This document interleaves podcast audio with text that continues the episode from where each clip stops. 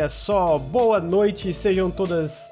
Peraí, sejam todos bem-vindos, todas bem-vindas, todas bem-vindes para o Periscópio número 48. Fui tentar uma introdução, me embolotei todo porque eu tô meio cansado aqui, mas estamos junto com mais um episódio do Periscópio, que é o nosso podcast onde a gente fala sobre o que a gente está jogando, os videogames que a gente está jogando. Olha só, a gente joga videogame.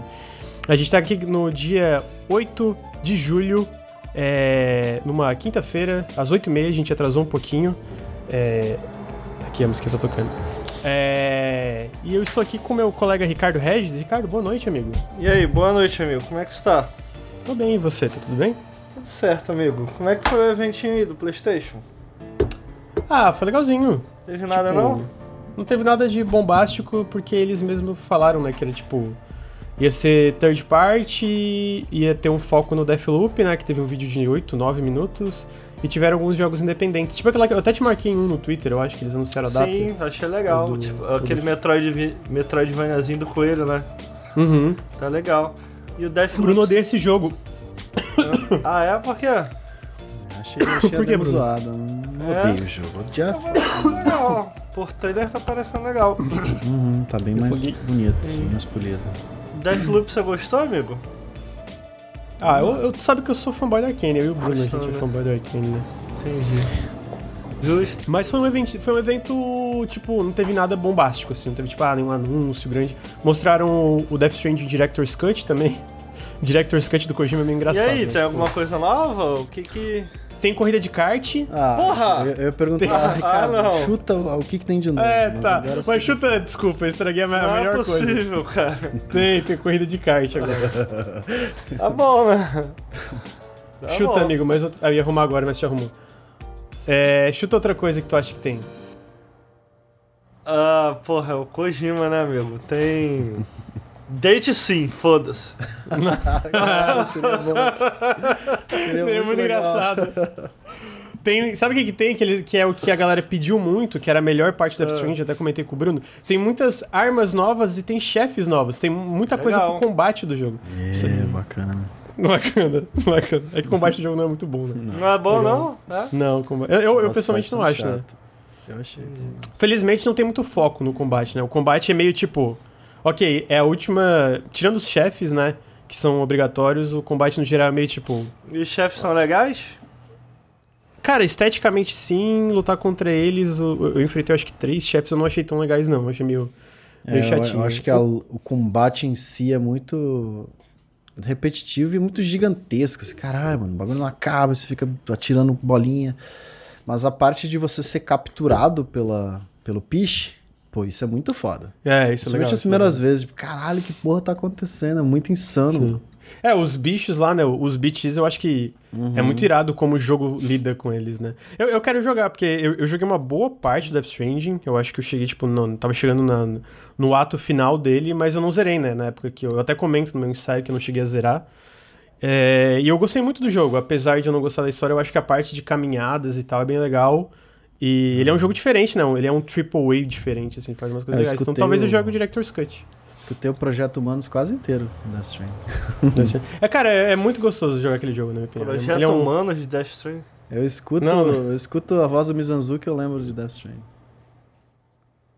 Pera aí, eu tô perdido ainda, amigo. Ele escutou o Projeto Humanos enquanto jogava Death Stranding. Ah, ok. Ah, tá. Entendi. Falei, porra, tem um projeto humano de Death Stranding, mudou o podcast.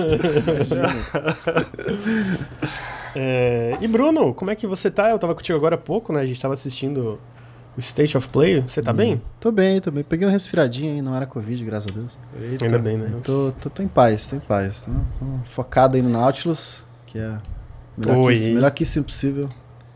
Vamos que Amigo. vamos. Eu, eu não sei se tu viu, ô, ô, Ricardo, mas eu recomendo ver a última análise do canal do Boomerang X. Do que o. Boomerang, eu vi ontem, eu vi ontem. Ficou- Henrique, né? Drogas, drogas Pô, o roteiro ficou muito bom, amigo. Eu É. gostei muito do roteiro, cara. Mas ficou Caraca. bom. Fica legal. É... Ô, ô, Bruno, Hum, o pessoal tá se vacinando aí já, né, amigo? Sabe que mês que vem eu devo vacinar. Daqui a pouco Tá chega certo. a tua vez aí também. Se Deus quiser, tá acabando, né? Tá, tá perto de, de, de passar aí pelo menos essa essa onda maior aqui, a gente é privilegiado que nas nossas grandes metrópoles vai conseguir se vacinar aí, pá. Mas. Tá acabando, né, amigo? E você não pegou ainda, né? Não peguei ainda. Como assim ainda? Que isso, cara? É que aí no futuro, amigo, você vai ter um filho. Ai, Você não, não vai poder falar dessa experiência aí, né, amigo? Ah, tá. Tudo que eu quero é contar pro meu filho que eu peguei Covid, cara. Cara, eu não sei como eu não peguei. Eu não sei Pô, tu mesmo. deu sorte, é. Tu cara. deu sorte. Porra, cara, fiquei- primeiro foi com a minha mãe e minha irmã. é, que pegaram e eu fiquei cuidando, né? Tipo, da casa, etc. E depois eu me mudei. Tá? Eu vim morar com o Nicoco. Um mês morando com o Nicoco, o Nicoco pegou. E eu, nas duas vezes, não peguei. Oi, o Nicoco, eu não sei se eu contei pra vocês como ele. eu- a gente descobriu que ele tava com Covid. Acho É, que não. ele veio no meu quarto, ele, ele bateu na porta, deu. Opa! Aí ele, opa! Aí ele tava com um prato com um sanduíche, assim, né? de- tipo, na mão. Na hora que ele abriu, eu já senti o cheiro, era uma parada com alho, assim. Ele, ô, tu tá sentindo cheiro de alho nisso aqui? Aí eu falei, porra, amigo, tô sentindo cheiro. Tipo, eu cheguei um pouco pra mim, tô sentindo cheiro de alho daqui. Dele. Bah, é não tô sentindo cheiro de nada. Eu falei, ah, que bom que tu fez. Tipo, abriu a porta, veio perguntar pra mim, tipo, pra ter certeza, tá ligado? Aí a gente botou a máscara e tal. Daí eu- nessa hora eu pensei, mano, peguei. Eu acho que porque, tipo, tava perto, assim, né, sem máscara e tal. Mas não peguei. É, falaram, ou pegou e não soube. Eu fiz os exames, né? Tanto o de sangue como o. Depois, né, o de sangue, depois de duas semanas isolado e tal. Como o do nariz lá, né? O da, da- do cotonete. Fiz duas vezes do cotonete, uma o de sangue lá, e não, não, nada. É, eu Então- peguei o eu peguei o Covid, eu contei aqui na em, em live aqui nos podcasts já com o meu médico, né? Uhum. E e aí a gente tomou cuidado que minha mãe é, é- já tem idade, né? Então tava com medo pra caramba dela pegar. A gente tomou muito cuidado, a gente achou que ela não tinha não, não tinha pegado. Mas depois a gente descobriu, ela fez os exames, os resultados dos exames chegaram e ela pegou. Só que ela foi Ah, assintomática, graças a Deus. Assintomático, Que bom. que É, o meu caso, a minha mãe foi complicado. Minha mãe foi pra UTI e tudo. Amigo, eu que, fiquei, né, eu fiquei mal, cara. Eu fiquei mal, Eu me lembro, eu derrubou, me derrubou, mal, eu me ficou bem derrubou, é. Ficou umas duas semanas, né, tipo, de cama. Sim, tipo, sim. Eu lembro que tu falava pra gente que tu ficava muito cansado, que não- muita dor de cabeça e não, Muita dor de cabeça. Tu, é, tu não chegou a ficar com falta de ar, né? Era só o cansaço Não e a dor de senti, cabeça. não senti falta de ar. Muito cansaço, muito cansaço. Eu já sou meio cansado, né, meu? Aí tu pega um negócio desse. Porra, foi foda. Não, não consegui ficar deitado, cara. Ficar de, de ve- de verdade, ficar deitado assim o dia inteiro. É, eu, eu, eu, eu achei que eu tinha pego, porque. Unicoco, né? Porque eu tive uma crise, eu comentei com você, eu tive uma crise de asma. E, mano, fazia meses que eu não, não. Cara, mais de ano que eu não tinha uma crise de asma, porque antes eu tinha muitas, muita falta de ar, porque eu usava uma, uma, uma bombinha que era meio que um tratamento pra crise de asma e não um tratamento pra asma em si. Hoje em dia eu uso essa aqui, que é a Symbicort, que é pra tra- tratar a asma, né? Então, tipo, eu tomo de 12 em 12 horas, às vezes só tomo uma vez no dia, e meio que vai tratando, então eu não preciso usar. Tipo, ah, me- não, fica, não me dá mais falta de ar no, durante o dia, né? Tipo, eu vou correr, eu faço, minha, eu tô indo correr todo dia agora, na verdade, essa é, é, eu vou correr segunda, terça, quinta e sexta. E aí eu corro, corro, corro e, né, eu sinto falta de ar enquanto eu corro, até porque eu sou um pouco sedentário, mas quando eu paro, passa. E antes eu tinha que usar bombinha, senão não passava. E aí eu lembro que depois de- teve um dia que eu, Foi logo depois de todo o isolamento que eu fiz os testes, deu negativo. Aí eu saí, eu fui passar o final de semana com a Fátima. E quando eu voltei pra casa no domingo, me deu uma crise de asma. Eu fiquei pronto. Deu, deu falso negativo e. E eu, tá, e eu tô com Covid, passei Covid pra todo mundo, fudeu. Mas não era, só me deu uma crise de asma muito estranha, mas tipo. Não sei se no teu caso, quando tu ficou. Porra, eu, eu tenho medo, velho. Eu tenho. eu- Não, eu, tipo, eu- Então, eu, eu fiquei com algumas sequelinhas aí que eu tô vendo no médico. E eu- a falta de. A dificuldade de respiração foi uma delas. Eu passei a me exercitar mais é, por conta. andando de bicicleta e tal. Mas. Eu, eu não tenho certeza se está controlado ou não hoje. Hoje eu sinto menos. Mas, cara, eu fiquei um tempo aí, tipo assim, cara, eu dava um passo, eu tava. Eu, eu nunca tinha acontecido isso na minha vida. De ter que parar e botar a mão assim no lugar e ficar respirando, tá ligado? É, minha mãe, ela ficou muito assim, ela- é, até hoje ela tá se recuperando, porque ela te- no caso dela especial que ela foi para um TI, teve uma... O, o pulmão dela foi muito afetado, né? Então, tipo, Uhum. Ela, tipo assim, agora tá melhor. Ela ainda tem que fazer mais fisioterapia, né? Uma fisioterapia pulmonar, que- pulmonar que chama. Mas, tipo, ali na, quando melhorou, Ah. que ela começou a poder fazer as coisas de novo, ela descia, subia a escada, ela parava, tipo assim, Uhum. enquanto subia a escada por causa de falta de ar. E a minha mãe nunca teve problema, assim, Sim, com falta de ar também. Então, cara, é uma parada muito bizarra, né? Muito Conversa agradável, assustadora. né, amigo? Quem que puxou esse papo de Covid, né, cara? Porra. Tu, tu. Mas é isso, é, Covid não é uma invenção dos globalistas, hein, galera? É, Se cuidem aí, toma cuidado. Você tomou, você tomou a vacina, né, Lu? Tomei. Astra, Não, não te- teve zero fiscal de Teve comorbidade. um cara, um cara, um cara quando eu postei a foto. O cara assim, tomar é, você é mais velho ou furou fila? No cu, na moral, Sempre cara. tem, que tem. ódio, que ódio. É, mas pior que, assim, quando eu postei foi só esse comentário de gente Aham. desagradável, assim. Teve um cara que comentou uma parada que foi assim, pô, bota máscara. Deu, pô, mas eu tô de máscara, eu tava com máscara. Ele, pô, isso é, ah, tá, é que tu é feio assim mesmo. Uma parada assim, o que que é isso, mano? What? É, Na verdade, eu não, eu não, eu- é, eu tava com máscara e o cara só fez isso, eu fiquei, gente, what? O que que Tá foi? bom, tá bom. é. É, antes de eu passar os recadinhos, eu só queria agradecer três subs. Muito obrigado, Túlio Lobo, pelos 21 meses seguidos. Olha só, muito obrigado. Gabiometric, muito obrigado pelos três meses no total, dois meses seguidos. E Jorge Roberto DM, muito obrigado pelos três meses. Meu apoio a vocês, pô, muito obrigado. Você sabe que uma É. história que eu vou contar, ô Bruno, você que não vai ter história aí, se bem que essa história não, não depende disso. Eu. Assim que. Assim que eu fiquei melhor do Covid, o médico falou, né, cara? Pediu pra eu me exercitar mais e tal. Aí eu entrei na academia. Depois eu saí porque fiquei com medo de pegar de novo. Eu falei, porra, beleza, eu vou ficar na academia, vou melhorar minha saúde, mas eu pego de novo e morro. Melhor não morrer, né? Ent- Entre ficar doente e morrer, Entendeu? Eu prefiro ficar doente. Mas eu tava na academia e aí. E aí pedi lá. pro- Cara, essa história é muito engraçada. E aí eu pedi pro cara lá, que era um coroa, que ele auxiliava lá na, na, na, na hora de fazer os exercícios tal, de fazer série, pá, pá, pá. E aí tava malhando de máscara e tal, e o cara tava falando comigo, e ele foi pra um lado. E aí quando ele voltou, eu tava bebendo água. E aí ele tava conversando comigo, mas tipo assim, tá, faz aí tal exercício. Aí olhando pro lado assim, olhando pras coisas, entendeu? Aí daqui a pouco ele olhou pra minha cara de novo e fez assim, cara, parece Chaves, mas eu juro que foi isso. Aí ele fez assim. Aí eu olhei pra cara dele, aí tipo, eu tomei um susto também, ele. Porra, não, não, foi mal. Aí eu tomei um susto aí. E não, não, é que tem gente, né? Tem, não é o seu caso, mas tem gente que a gente se assusta, né? Quando tira a máscara, porque. Ah, bacana. Caralho.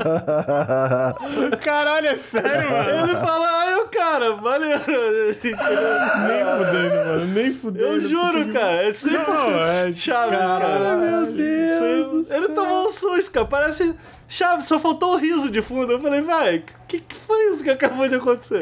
Mas tá bom, né? Então tá bom. né? Ah, mano, meu Deus. Caralho. velho. Cara, mano, só o Ricardo com essas Caralho, histórias, cara. Nenhuma. Não acontece com mais ninguém. Eu fiquei sem graça, mas ele ficou falando assim. Aí ele ficou, não, não, mas eu tô. Outras pessoas que eu tô falando, outras pessoas. Ah, sim, é. Realmente, né? esse- Máscara aí, né? É. Você tinha que ter olhado pra câmera, Ricardo. É, Nossa, sim, só tu dá uma olhadinha assim. É, é, eu vou trazer os recadinhos antes da gente entrar pro, pros jogos. Queria lembrar que o Nautilus. Bruno, eu já te dei boa noite, né? Só pra. Sim. Ah, tá, então tá. É, queria lembrar que o Nautilus é financiado coletivamente.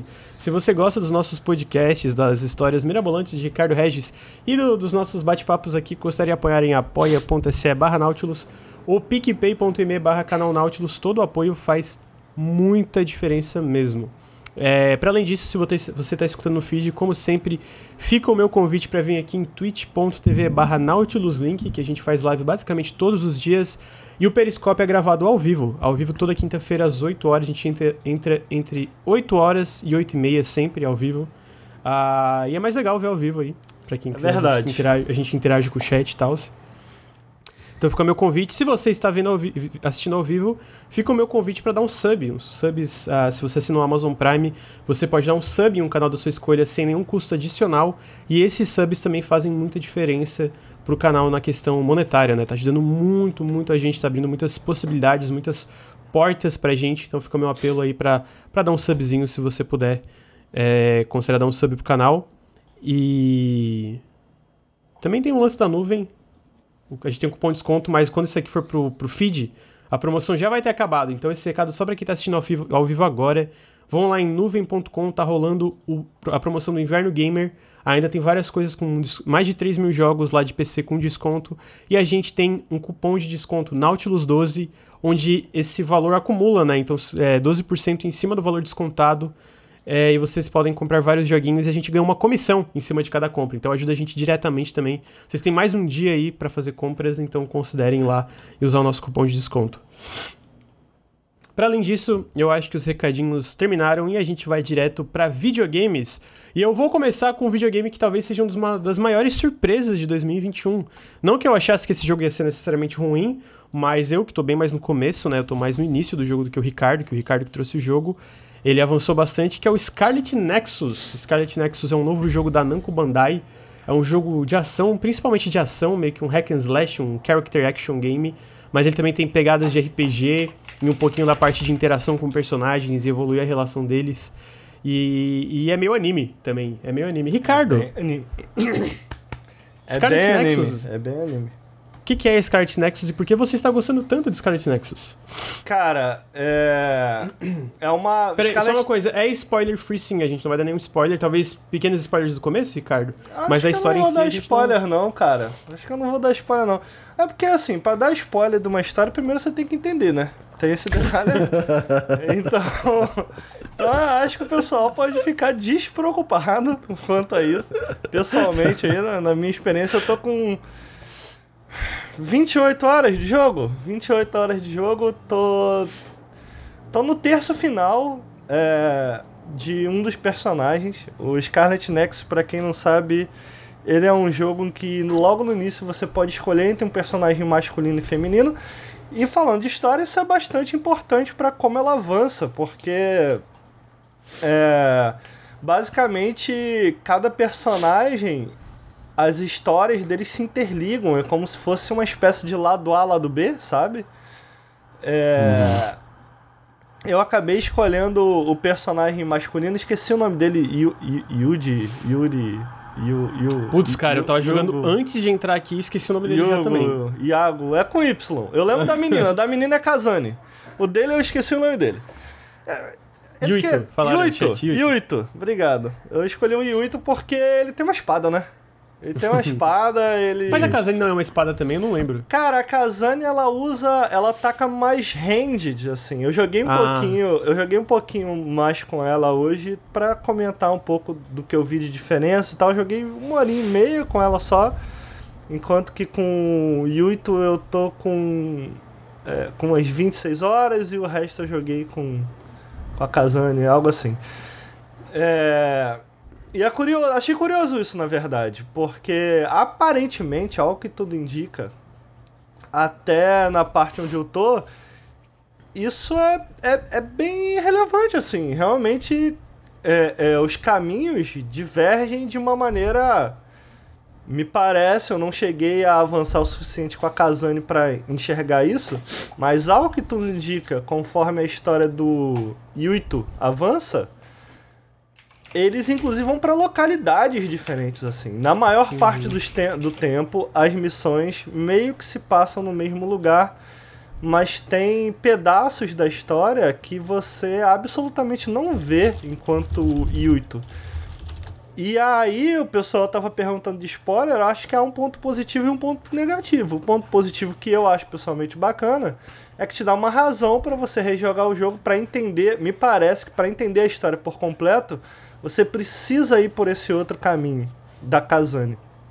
É, no meu caso, né? Porque escolhi o Yuito primeiro. É, você precisa, eu, tendo voltado hoje no, no jogo da Kazane, jogando um pouco com a Kazane, é interessante também porque você passa a conhecer melhor os personagens. No início do jogo, eu acho que essa é uma das coisas, uma das barreiras iniciais, pelo menos, do jogo, ele se apresenta de uma maneira e ao longo das conforme as horas vão passando, ele vai se modificando, se, se reapresentando para o jogador de uma maneira que, pra mim, foi muito mais interessante. Porque esse foi um jogo que eu não sabia o que esperar. Eu tinha visto um trailerzinho na E3, lá atrás. É...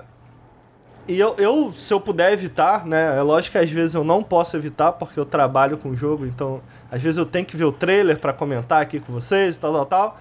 Uhum. Se eu puder evitar, cara, vi um jogo, ele me parece interessante. Tô, tô convencido, entendeu? Uhum. Pô, os caras vão anunciar. O, o, no caso de. Eu ia citar The Witcher, mas no caso de The Witcher é tanto hype que eu vou querer ver todos os trailers. Pega, sei lá, Resident Evil 8. Cara, eu não vi nenhum review, eu ainda não sei como é esse jogo, sinceramente. Eu vi... Amigo, eu vou, eu vou pegar uma aqui do Village pra ti. Pô, por favor, eu topo. E aí, eu só que tem uma condição, eu quero muito ver tu jogando isso em live, mano. Eu quero zerar o 7, cara, pra ir pro. Ah, tu tem que zerar o 7, na verdade. É. Uhum. Mas eu toparia, arruma aí. É, e cara, eu, porque eu não vi, porque eu falei assim, mano, eu tô convencido, eu não preciso ver nada, entendeu? Eu vou jogar Resident Evil 8, eu só preciso de tempo, entendeu? é, então os caras de Nexus não era necessariamente esse caso, mas tá, tá. Esse primeiro semestre aí do ano, ele foi devagar o suficiente para quando você falou, pô, cara, tá lá. Eu peguei o jogo, tá lá, você pode baixar lá. Falei, ah, vou testar, vou testar. Uhum. E o visual dele me atraiu é, por vídeos, assim, pelo pedaço que eu me lembrava. E entrei na página do Steam, vi umas imagens. Falei, ah, bonitinho, vou, vou baixar aqui por vídeo. Ele parecia bonitinho. Tem, tinha uma pegada um pouquinho cyberpunk, que é a minha vibe. Eu falei, ah, vamos lá, vamos lá. Eles chamam de.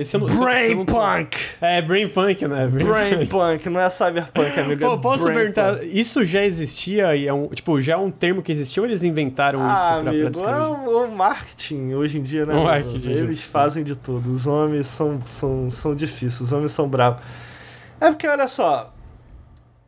É, tem pegadas de cyberpunk ali, porque não, não, é, não dá para dizer que é cyberpunk tem elementos de cyberpunk. É, então eu acho, sei lá, mais ou menos justa a mistura deles, que não é cyberpunk. Não é cyberpunk uhum, principalmente porque é um elemento muito característico do cyberpunk. É o. Como é que é? High-tech, low-life, né? É, Sim. Então ele tem o high-tech, mas ele não tem o low-life, entendeu? Ninguém. Muito pelo contrário, eles, eles demonstram uma sociedade bastante estável é, mas com um controle de informação muito grande, né? Com um controle uhum. de.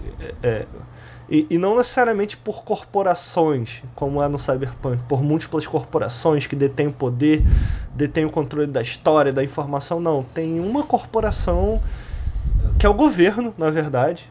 Então, muita centralização de poder no governo. Então, tipo, é, não é Cyberpunk, sabe? É, é, é o que eu tô querendo dizer. É, inclusive, eu, eu quero falar mais disso. O jogo é bastante político, é esquisito. Eu tô bem no começo, então. É esquisito, não... amigo. Não, então eu não sei, né? No ah. caso, isso que eu quis dizer, né? Não... É, eu não tô querendo dar spoiler também, mas é, é, é esquisito a política do jogo, é bem esquisita, cara. É... De um jeito ruim ou de um jeito interessante? Cara, eu não sei o que achar ainda, entendeu? Ah, porque. Voltando Até porque tá faltando muita coisa, né? Isso, regressando um pouco, uma coisa interessante que eu achei do jogo. Eu, agora eu tô com 25 horas, mas quando eu tava com 16 horas, cara, eu tava assim. Tá aí, parabéns, mano. Que o protagonista tá assim na história. Meu Deus! Porque o anime, né? Anime gosta de gritar. Meu Deus! O que tá acontecendo? Aí o outro, Yuto! O que tá acontecendo, Yuto? Ele, eu não sei o que tá acontecendo. Eu falei, é, parabéns, é assim que eu me sinto. Eu não sei o que tá acontecendo, entendeu? É tipo assim, cara, mas é, é um bagulho assim, véi. Tipo assim, tá tudo bem, as coisas, pô, tá maneiro, e do nada tô falando, caralho, hã? E, e, e aí eu fico dividido, entendeu? Porque ao mesmo tempo que eu acho bacana tu ter dois caminhos e ter um segundo caminho que se interliga, entendeu? E você tem que assistir, eu acho que isso tem que saber, isso tem que ser feito de uma maneira cuidadosa, entendeu? Uhum. É, como eu espero, como a, a, minha expectativa pelo menos. Eu espero pequenos pedaços, entendeu? Eu espero, eu, porque não é legal você tacar uma história pro jogador, especialmente num jogo que dura em média, sei lá, 30 horas. E você ficar mais da metade dele. Mais da metade, eu falei 16. Sem entender nada. Mas fiquei sem entender nada, você tá entendendo? Tipo assim. E, e assim, mano, eu não faço ideia do que está acontecendo ideia. Eu tenho uma pergunta, porque, tipo, eu tô mais no começo. Ah. Eu acho que teve um evento de uma personagem, não vou dar spoilers, mas é uma personagem que sofre alguma coisa. Uhum. A, a Kazani, ela fica bem bolada com essa coisa que acontece, então eu acho que dá, consegue entender Você qual parte até é. aí? Aham, sim. É, e, mas assim, antes tem aquelas partezinhas que tu conversa com os outros personagens. Até aí Nenhuma, tudo na bem. verdade. É. É, tipo, não, o meu ponto é mais. É porque, como eu falei, eu tô bem no começo. Eu, é, Uhum. Essas interações, eu tô bem no. é, bem no- mas eu, eu achei elas divertidas, entendeu? Tipo, eu tava me divertindo ver essas interações. Isso não acaba ajudando um pouco, às vezes aliviando um problema de não estar entendendo o arco geral da narrativa? É, então, eu tô falando da história porque eu, eu sinto que esse jogo, ele. É, na sua estrutura, ele é bem dividido mesmo em pedaços de gameplay, né? Você tem o pedaço história e você tem o pedaço combate. É, jogabilidade e tal. Esse pedaço de história, ele. Ele tem questões. Ele tem questões. É, Primeiro, por conta disso, eu vou, eu vou entrar já já no que você tá falando. Primeiro por conta disso, porque a história, eu acho que eu esperava que o jogo me desse. Eu queria ficar intrigado com a história, pelo menos, sabe? Tipo, pô, uau, o que, que será que tá acontecendo aqui? Pô, tô- eu quero descobrir. Mas quando você não tá entendendo nada, você não tem noção de nada do que tá acontecendo, você fica só, hum, ok, vamos ver aí. e aí, como o Lucas está dizendo, ele tem muito esses pedaços de conversa. Então, ele é dividido entre é, uma história que é contada.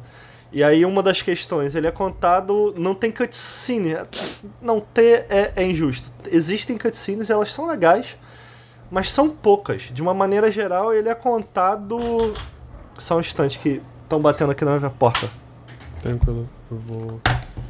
É, mas eu, eu, eu complemento, o Ricardo tá falando que ele é contado, isso eu posso responder porque eu tô jogando também. Basicamente tem as cutscenes mais tradicionais que vocês imaginam de um jogo, né?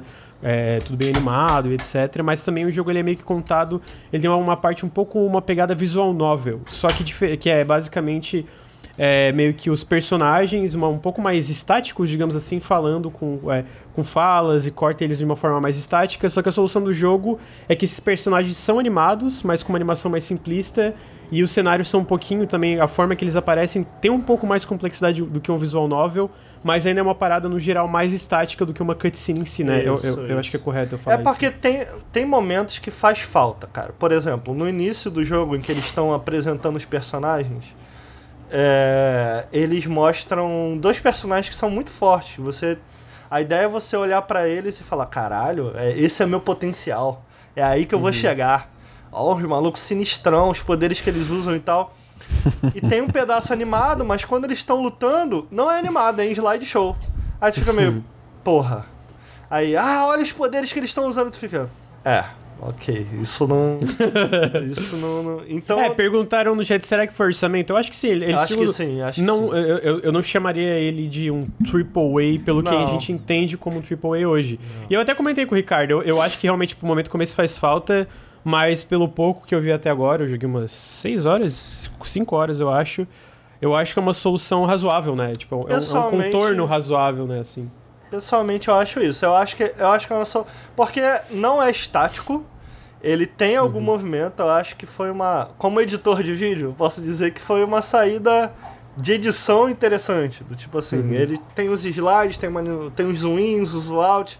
De vez em quando aparece a carinha dos bonecos, tipo um estilo comic book, assim, com eles falando e tal. Eu acho que é porque quando a gente fala que é, que é AAA, eu acho que, automatic, que não é um AAA, automaticamente a cabeça do- do- de quem tá ouvindo, de quem tá assistindo aí, de repente fica. Ih, então podrão desse não. Mas não, cara, não é. É, bem, é bem bem feito. feitinho, é bem feitinho. Polido, Assim, redondinho. É importante deixar claro. O jogo seria bem mais maneiro se fosse todo animado. E é esquisito, porque tem um anime do jogo. Tem, eu- né? É verdade. Eu, tem. tava, eu assisti um episódio do anime e eh, tem muitos pedaços originais. É, até porque é um jogo que tem muita lore, então, sei lá, tem muita lore que eu li em menu e tal, que é que no anime é contado de uma maneira mais natural. E eu fico assim, velho, vocês tinham anime, o que, que vocês botaram na. Vocês botaram anime aqui, tá ligado? Entendeu? Tipo. Sim. Uhum. É... Mas tá aí, decisões, né? É... Então, assim, eu acho que eu acho que a- ex- existe essa parte problemática porque Tem momentos em que tu fica, ah, tanto faz, tem momentos que tu, putz, senti falta disso daqui animado. Até porque os momentos que tem animados, que são momentos bem chave, são legais. Mas são É, é gera- muito bem animadinho, né, cara? É- Aí geralmente não dura mais do que um minuto, cara. É, um minuto, uhum. dois minutos. É, assim, e é engraçado máximo. que, tipo, essa cena que eu, eu falei, né, antes de, de entrar no podcast, eu tava jogando, e tem essa cena que a Kazane fica meio bolada com uma coisa que acontece com uma personagem e tal. É engraçado que isso acontece. Tipo, uma parte disso acontece realmente eh, numa cutscene e de repente corta pra essa parte que é meio mais estática e visual nova. Não é estático, mas é mais estática, né? Sim. E tipo assim, de novo, eu acho que, dado, é, dado que é um jogo de, de orçamento menor no sentido de não ser um AAA, eu acho que é uma solução inteligente que funciona, mas definitivamente tu fica, pô, que nem tu falou, eu preferia que isso continuasse. Não, não precisa nem ser o jogo inteiro no sentido de, ah, às vezes tá conversando com alguém na cidade e é aquele momento mais básico, né? Daí tudo bem, mas esses momentos chaves, muitos deles são contados dessa forma mais estática e realmente seria mais legal como cutscene, né? Sim. É...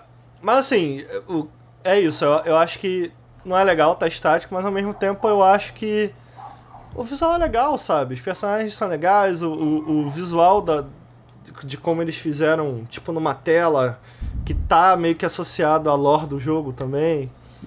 É, fi- ficou, eu achei ok. Eu achei que pra uma solução do tipo, velho, a gente não tem dinheiro pra fazer cutscene. O que, que a gente pode fazer? Eu achei que ficou bacana. É, mas é um jogo que tem bastante história. E eu acho que é isso que acaba pesando um pouco mais ao longo do tempo, especialmente em partes que demandam, que você espera até pra você comprar a situação, seja ela de ação ou uma situação de ternura ou qualquer coisa do tipo entre dois entre personagens. É, o Lucas fez a pergunta lá dos personagens, ele tem muitos desses momentos. No início do jogo, você recebe um turbilhão de informação, um turbilhão de personagens.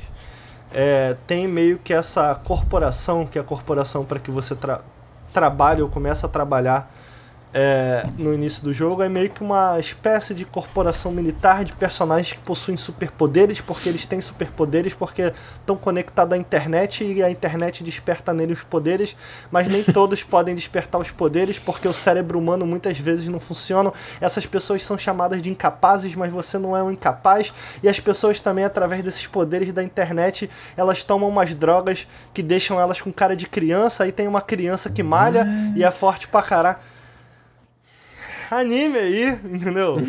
Basicamente, o que, que eu quis dizer é: tem a internet, as pessoas estão conectadas à rede mundial de computadores aí, através do cérebro, elas veem tudo tipo enviar, entendeu? Elas conseguem enxergar mais por estarem conectadas à internet. E a internet conectada. Eu, desculpa, eu tô rindo só de falar. A internet não é conectada ao seu cérebro aí, ela desperta poderes em você. Amigo, não me pergunte. Aí tem um bonequinho que tem super Achei velocidade. top. É top demais, mano. É sobre É. baixada de anime. Oh, é, muito mas bom, então, mano. é isso que eu ia dizer, mano. Se parece ridículo, é porque é. E é top demais. É top demais, amigo. Amigo, eu fui lá. Qual é o meu poder, mano? Qual que é o meu poder? Porra, mano, tu é psionico, mano. Tu joga os bagulho. Caralho, qual o poder do amiguinho ali, mano? Porra, o maluco usa fogo. E esse aqui? Esse aqui tem super velocidade. Porra, e esse aqui? Esse daqui, ele, ele tem a carapaça. A, a, a pele dele é dura. Porra, e essa aqui? Essa aqui é Inata. Essa daqui, ela tem o olho da Inata. Foda-se. E eu falei, mano, é, é isso, é isso, entendeu? Irado. E, e, e aí ele, eu tô falei da Inata, ele tem uma estruturinha que me lembra muito Naruto. Do tipo assim. E ele, e ele é todo feito. Mano, se você já assistiu um anime na vida, o, o, o personagem que tu assistiu de anime, ele vai estar tá lá. Ele- todos os arquétipos de anime estão lá, cara. todos, todos, todos, todos. O personagemzinho que. O Sasuke, entendeu? Que ele vai. "Ah, Eu não gosto do Naruto, mas por dentro ele ama o Naruto, entendeu? Aí tem o Naruto, que ele, porra, trabalho duro, caralho. Vambora! Aí tem a Inata, que ela, ai, envergonhada, ela gosta do Naruto. Aí tem o Kakashi, que ele copia o golpe dos outros. Tá tudo lá, tá tudo lá, entendeu? Aí, e tem uma estrutura meio que de time. Tem o professorzinho, aí tem o timinho. Inclusive, o teu timinho é diferente com. Como é que é o nome do menino? Yu- Yuito? O Com o Yuito, e com a Kazane. São times diferentes. Então, você, enquanto você avança na história, os personagens são diferentes. Porque você tá em outro grupinho de personagens, entendeu?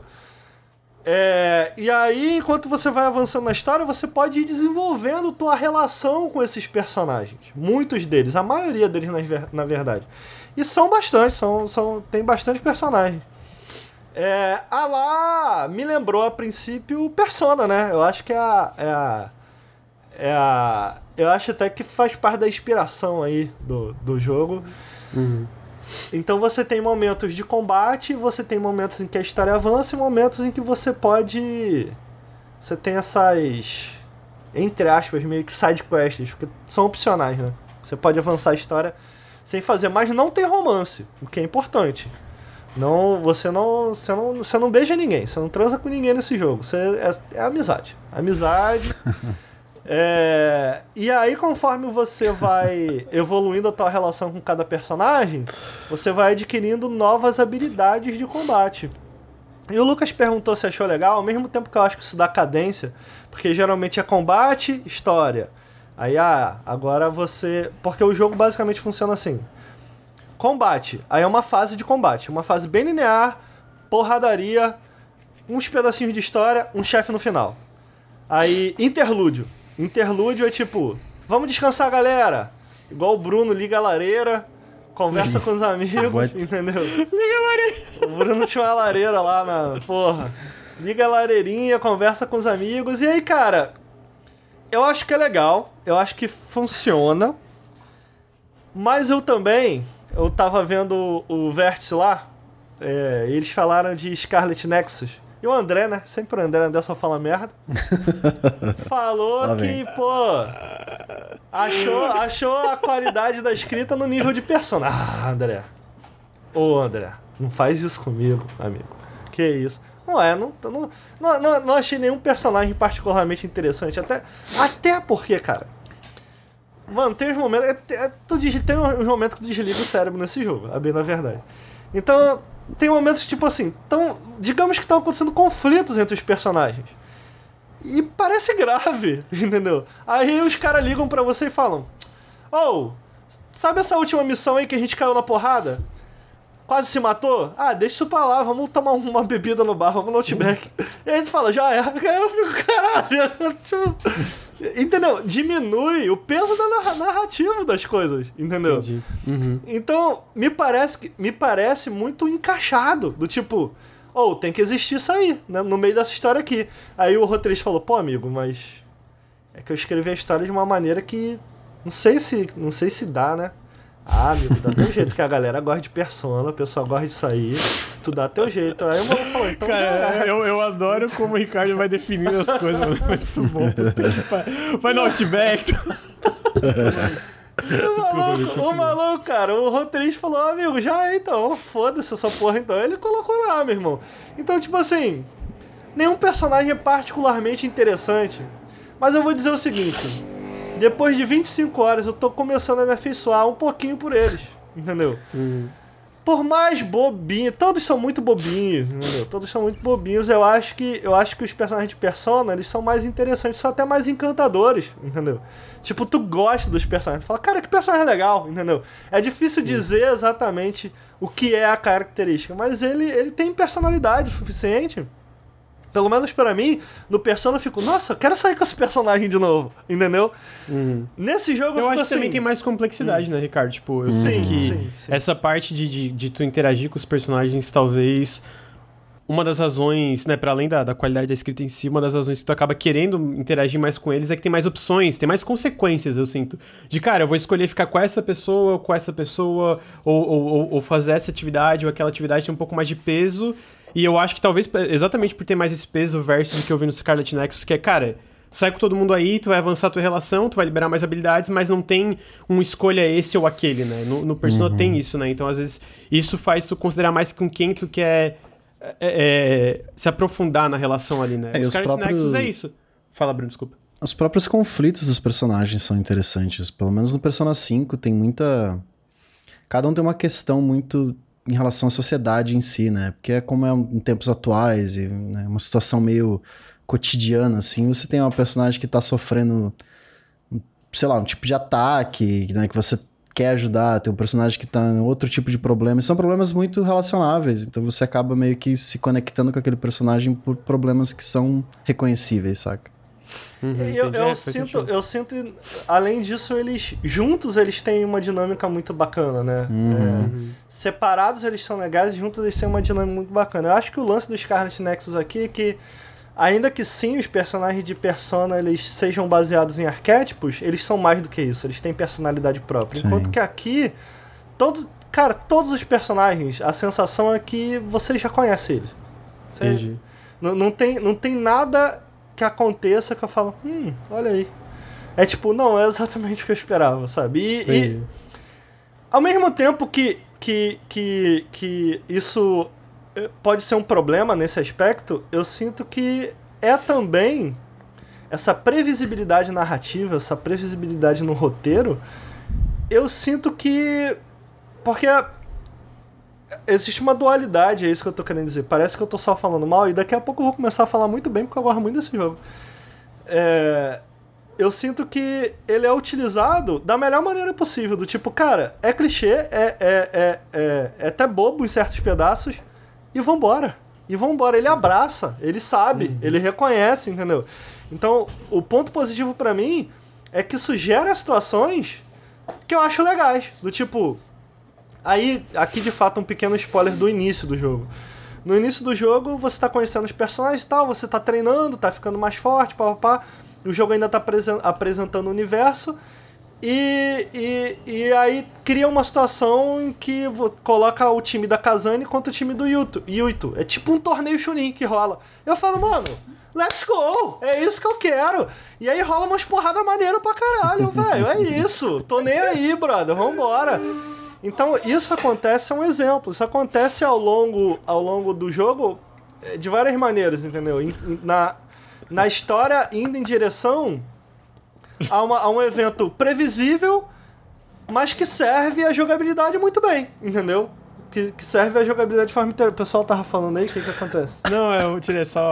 É... Eu vou agradecer rapidamente, eu aproveito uhum. essa pausa. Eduardo, é, Gel, muito obrigado pelos quatro meses de sub. Vamos ver se o Ricardo Regis paga a aposta e coloca o piercing, olha só, porque eu botei que a meta era pra tu botar o piercing. É, Dediro, 20 meses de sub Prime, e aí o Ridan, ele deu um, um, sub de 10 meses. Desde quando eu conheci vocês, consegui lidar melhor com a minha depressão, o conteúdo de vocês vem me motivando e acredito que motive outras pessoas também. Muito obrigado, pessoal do Jogabilidade. Como é que é?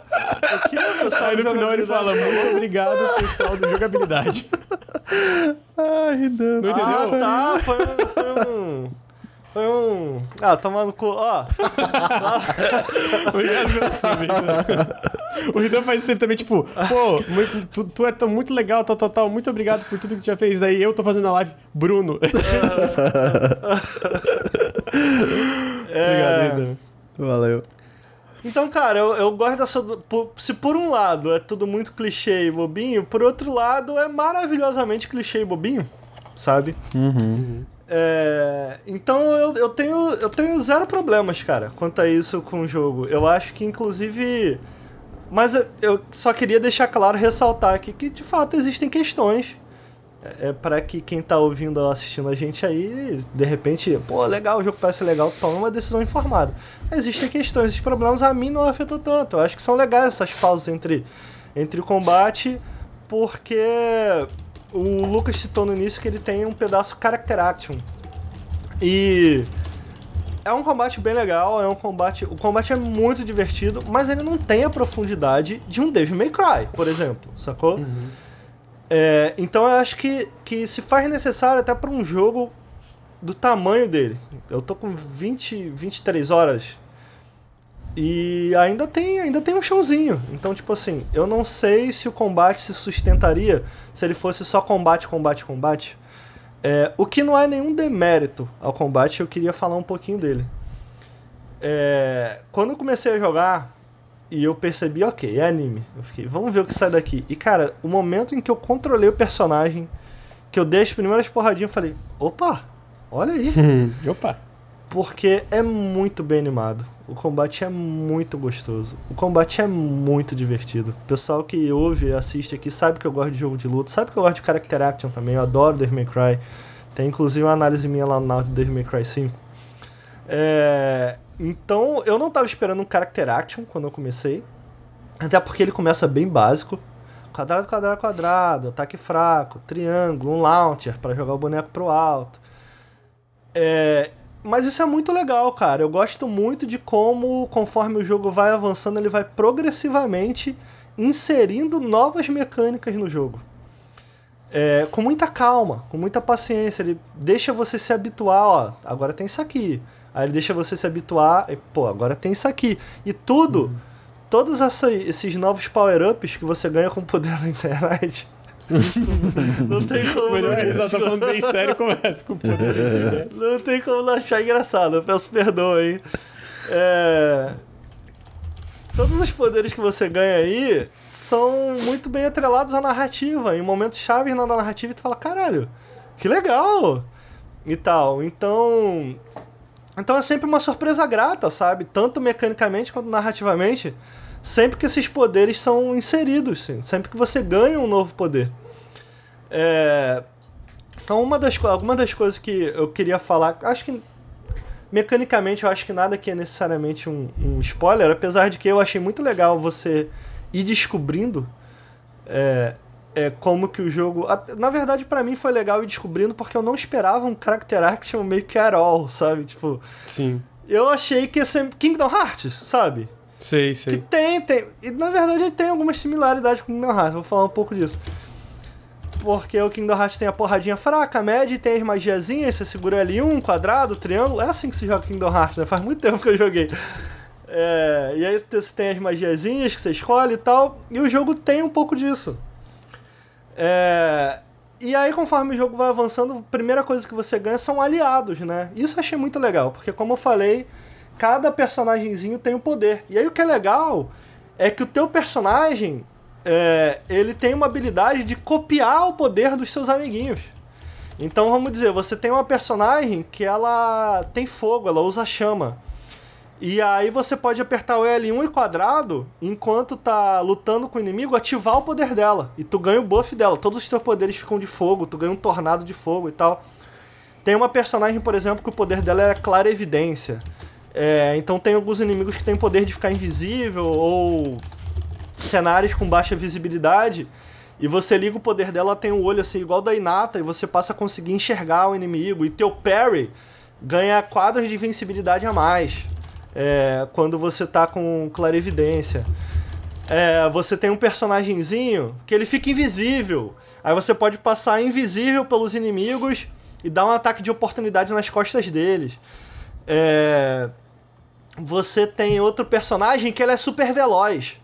É, então você começa a ir muito rápido, igual o Flash. Tem um personagem que tem o teleporte.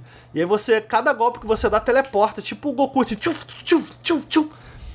Então, cara, é muito maneiro. Você conforme. Você ah, começa tendo um combinho básico.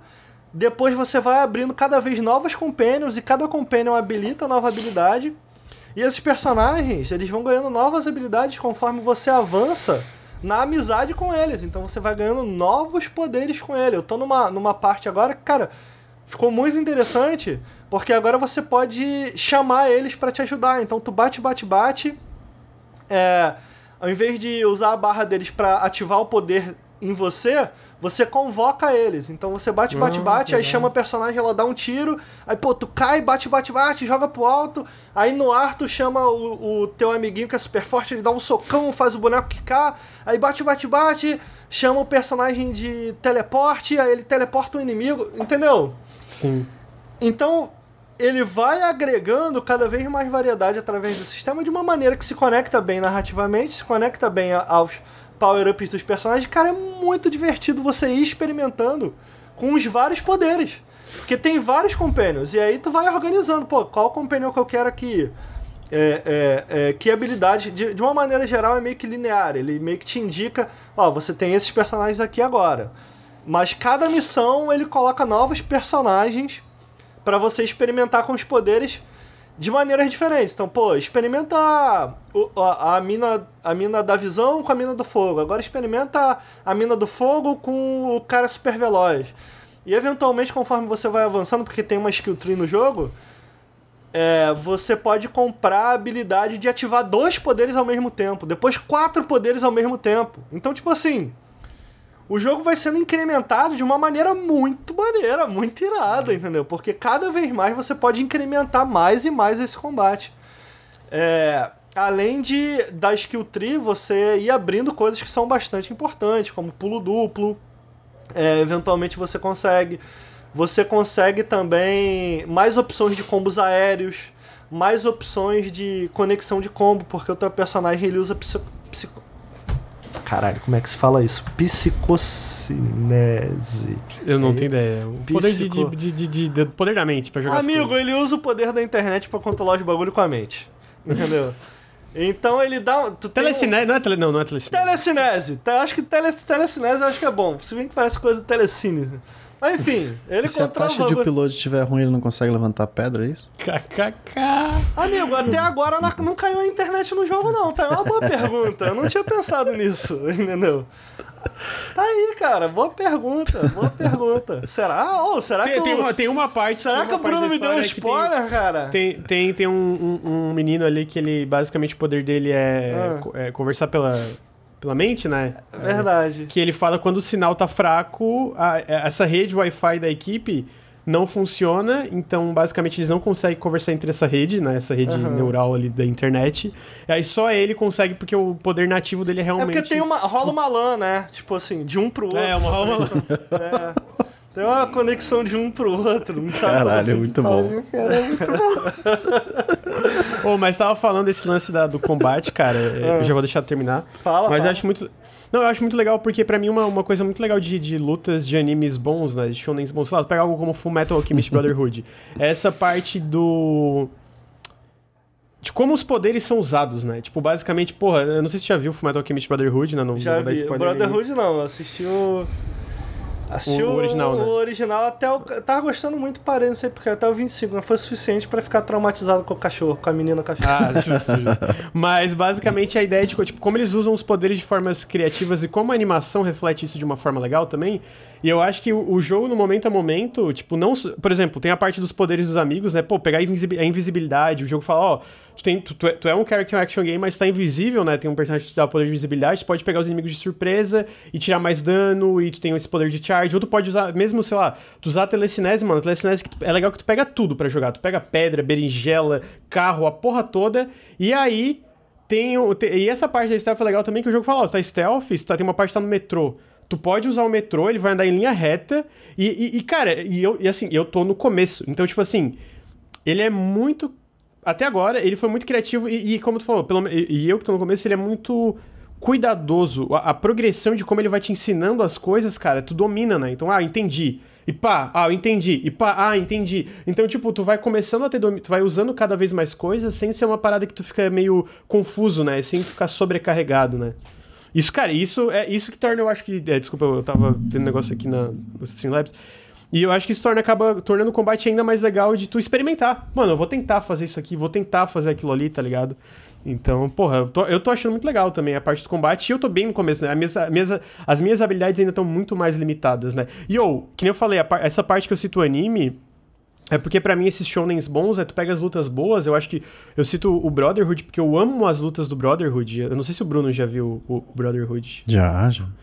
Então, tipo, tu vê, tu pega as lutas, especialmente, cara, como eles usam a alquimia no Brotherhood, né? Tipo aqui como tu usa no, no momento a momento esse lance de telecinese e os poderes. É muito bonito. Especialmente quando tu vai dominando, vai ficando muito bonito de tu, porra, tu puxa e tu, tu tem um inimigo que é co- fraco contra a eletricidade, aí tu puxa a eletricidade, bate, bate, bate, troca pra outro poder pra fazer isso aqui, puxa a, a, a, telecinese, joga um pedaço de pedra, um bloco e, e sabe? E tu termina e fica, caralho, mano, porra, Mano, eu, eu sou Deus da falar. internet. Eu vou te falar. Ainda tem alguns poderes que tu vai achar irado conforme tu vai ganhando. Tu fala, caralho, que maneiro. Porque esse, você falou de bonito, esse jogo visualmente é muito irado. Eu acho muito irado. Muito estiloso, muito maneiro. Tem poderes que tu liga mais tarde e fala, caralho, que maneiro, caralho. é, tu citou ali a fase do trem, eu acho que isso é uma parada muito legal também, que, que é importante adicionar. Não só o jogo vai incrementando novas formas de você jogar conforme você vai avançando, como até agora, cara, todas as fases que eu avancei têm um elemento próprio. Então essa fase do metrô tem, você pode mexer os trens com o teu poder e matar inimigos. É um, é, e é um e é um elemento controlar os trens que só tem, entre aspas, naquela dungeon. Sabe qual é? Então, tem uma dungeon agora, por exemplo, em que uma das coisas únicas dela é tipo meio que um castelo que eu tava. E tu pode puxar uns candelabros e foda-se, irmão. O candelabro vira um peão. E tu começa a rodar um peão, mano. E o peão começa a bater em todo mundo. E ele, ele tem uma, uma física de peão, de tipo, bate e sai de perto assim. Pá, pá, pá. E aí tu vai controlando, assim, cara, no meio da luta e vai batendo em, tá, tá, tá, tá, tá, em todos os inimigos e ele tá aperta um botão de finish. E ele joga o peão pra cima, pula e depois joga pra baixo e explode aquela porra. É, tem um outro, por exemplo, que ele pega um. Sabe aqueles bagulhos, amigo, que tem em show que é usado pra galera ficar atrás? Tipo um, um ferro. Tipo um. Tipo um eu, tipo eu sei, um ferro tipo um e, a galera, né? é, e a galera não consegue passar, a galera fica apoiada ali naquilo ali. Uhum. Tu pega aquela porra, irmão, foda-se, vira um tapete mágico. E tu começa a voar naquela porra ali, meu irmão. E pá, pá, pá, pá. Então, cara, é. Toda fase, toda fase tem um elemento que é único dela, sabe? Saca? Toda fase tem, tem, tem coisas que você pode puxar e tracar nos inimigos que tem uma habilidade especial. Porque você tem um botão. Não sei se você já pegou isso. Você tem um botão para atacar, sei lá, lixeira, coisas do cenário, e você tem um outro botão para pegar itens especiais. Pegou, né? Tem, Porque já, você... já, já. É bem no comecinho que já, Isso. já E tem outro botão O próprio que você. metrô, né? Isso, que você pode puxar o trem e tal. Tem dois botões. E aí o que, que é maneiro? Quando tu tá, quando tá aliado da Kazane, os dois protagonistas, que também tem esse poder de psicocinese, é, você dobra o teu poder e aí você pode usar os dois botões e tu pega tudo que tem no cenário ao mesmo Caralho. tempo assim. E pá, e explode nos outros e tu fala, Que da caralho, que da hora. Então, tipo assim, Cara, tudo, tudo nesse jogo tem uma habilidade única, uma coisa nova que você vai aprender. Eventualmente, você ganha umas habilidades a mais de. Não, se você pegar a capa do jogo, eles estão com uma máscara. Por que, que eu já. preta, porque- assim, será, será que eu já usei essa habilidade? É porque foda. Eu, fiquei, eu, eu joguei Star Trek em live. E aí eu fiquei uma semana sem jogar. Esqueci metade. Eu tava com. Hoje eu tava com dificuldade pra. Sabe quando dá o lock-on e tu tem que trocar o, o- o- tu quer trocar o alvo? Eu esqueci, eu fiquei, caralho, como é que eu troco a porra do É alvo? mano? RB, é esquisito. É, RB e pro lado no analógico. Sim, é, daí eu demorei É, um pouco porque eu tava, eu, eu, eu tava zerando o Ender Lilies, né, outras coisas. Mas, ah, tem essa habilidade na demo. Foi isso, então. Foi por Ah, isso. sim. Tá, é, e, desculpa, a- e é, aí ele. E, e aí você liga. É, é- basicamente é um Rage Meter. Tem, tem no, no Devil May Cry, quando você se transforma em demônio, no God of War, quando liga a fúria. É basicamente isso. E aí você vai batendo, batendo, batendo, mas, cara, é tão visualmente maneiro, é, tipo, é tão anime, tá ligado? Tu vai batendo, batendo, aí do nada ele dá um zoom na cara do personagem e ele, agora é a hora de acabar, não sei o que, aí desce a máscara e taran, taran, aí a música fica mais alta, hype, vambora, caralho! e é muito maneiro, cara, porque é, é- a parte mecânica do jogo eu acho excelente, cara. Excelente, excelente. É, é a razão pelo qual, apesar da historinha ser clichê, tipo, to- toda a historinha serve tão bem. E é- acaba sendo legal pra mim. Serve tão bem as mecânicas, as, as maiores qualidades dele, que eu não me importo de ser bobinho, que eu não me importo de ser anime, o anime mais clichê possível. Por isso que eu fico, mano, eu não sei se eu quero assistir um anime desse jogo. Porque não, não é isso, não é sobre isso esse Uhum, jogo, tá ligado? uhum. O legal é como essa história serve a jogabilidade. Ela serve muito bem, ela serve a momentos legais, ela serve a momentos icônicos, sabe? Ela te entrega o que você quer ver, sabe? Sabe Sim. quando tem um personagem foda no anime e tem outro e tu fala assim, porra, beleza que vocês são amigos, mas cai na porrada aí, na moral, só pra gente ver. Sacou? E aí é tipo Naruto contra Sasuke, entendeu? Tu fica, irmão, cai na porrada. Quando eles caem na porrada, icônico. Icônico. Na cachoeirinha lá, icônico. É isso. E o jogo te dá isso e tu fala, obrigado, obrigado. Era só Obrigado. isso que eu queria. Era só isso que eu queria. E depois, cara, ah, mas depois eles vão pro bar beber. É isso que eu quero mesmo. Cai na porrada, não perde a amizade, entendeu? Continua a história. Eu acho perfeito nesse sentido. É, não, É. mas, mas funciona muito bem. É, E, cara, é muito pouco que eu joguei, mas é isso, tipo, desde o começo é muito claro que é bobinho, mas, tipo, eu, eu sinto que a vibe do jogo acompanha muito bem, né? Tu tá jogando ali, mesmo os momentos mais sérios, não é aquela parada que, tipo, quebra, sei lá, quebra o clima que o jogo tem o tempo todo, né? E, e eu, eu tive poucos desses momentos. Eu tô, eu tô muito surpreso, eu joguei pouco, né? Eu quero jogar mais, eu pretendo zerar ele. é, se der tudo certo, queria até fazer uma análise de quanto, de quanto que eu tô gostando, mas isso eu não prometo, tá, gente? Queria deixar muito claro que isso não é uma promessa. Mas é, é, é tudo. Eu, eu, sinto que tudo que ele faz, ele acerta muito. Bom. Tudo que ele faz serve, no, no geral, a maior qualidade dele, que é esse combate, né? Que é, que é essa parte do momento a momento. Eu acho que é isso que eu quero dizer, né? Eu acho também que. Eu acho que é algo. É porque, tipo assim, eu. eu, eu é difícil porque tem que deixar claro que, tipo, não é, não é como se eu tivesse gostado de tudo que ele faz. para mim, uhum, uhum, uhum. Eu tentei deixar isso claro na parte de história e, e narrativa, sabe? Tem, é, é bem clichê, tem problemas e tal. Mas é que o que ele faz bem, ele faz tão bem, cara. É, visualmente, eu acho, eu acho visualmente esse jogo super imaginativo, super legal. Os monstros são A interface eu gosto, sabia? a interface tem galera, é muito Tem uma galera que eu vi na época e falou, pô, essa interface é muito poluída, muito confusa. De fato, ela é um pouquinho confusa, mas eu acho ela tão, tipo... Cara, eu acho tudo Encaixa ali, maneiro. sabe? Tipo, Muito porra, maneiro. eu acho a estética muito, Muito legal, cara. visualmente muito maneiro e, e eu acho que ainda que chegou um momento ali que eu comecei a sentir uma barriga, porque eu meio que aprendi todas as novas habilidades, o jogo não tinha nenhuma outra nova habilidade pra me mostrar, aparentemente. De repente ele me mostrou, eu falei, nossa, isso é legal. É, é, tanto habilidades que eu comprei, que você vai evoluindo na skill tree, como o poder de usar a habilidade de mais de um personagem ao mesmo tempo, que, cara, muda muita coisa, pelo menos pra mim eu achei. É, e como essa habilidade de fazer team-up, sabe? De chamar o, o amiguinho, tipo, cara, chega aí! Aí vambora! Aí aparece ele, tá, ele grandão assim. e aí tu cai na porrada, cara. E aí quando entrou isso, eu falei, pô, ok, mais coisa nova, legal, agora eu posso experimentar com novas coisas.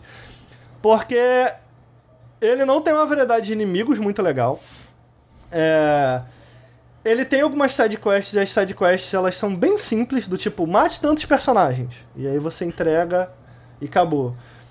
É, mas mesmo na história principal você volta bastante a cenários que você já visitou. Então, se o combate não fosse tão divertido, se não fosse tão legal, isso poderia ser um problema. Na verdade, é um problema menor no jogo. Eu acho que ele é, não tem uma variedade tão grande assim de inimigos. Mas, cara, sempre que a coisa começa, é, é muito. Parece que eles têm um termômetro muito on point, assim. Sempre que a coisa começa, ah, ok, eu acho que eu tô cansando de enfrentar esse inimigo. Aí eles in- in- trazem um novo inimigo, um novo chefão muito irado. Pô, o último chefe que eu lutei foi bem difícil, inclusive. É, gastei todas as minhas curas nele. E ainda assim, fiquei na merda. É, e foi muito divertido, com uma habilidade única. Tá, isso é algo que eu, tenho, que- que eu esqueci de trazer.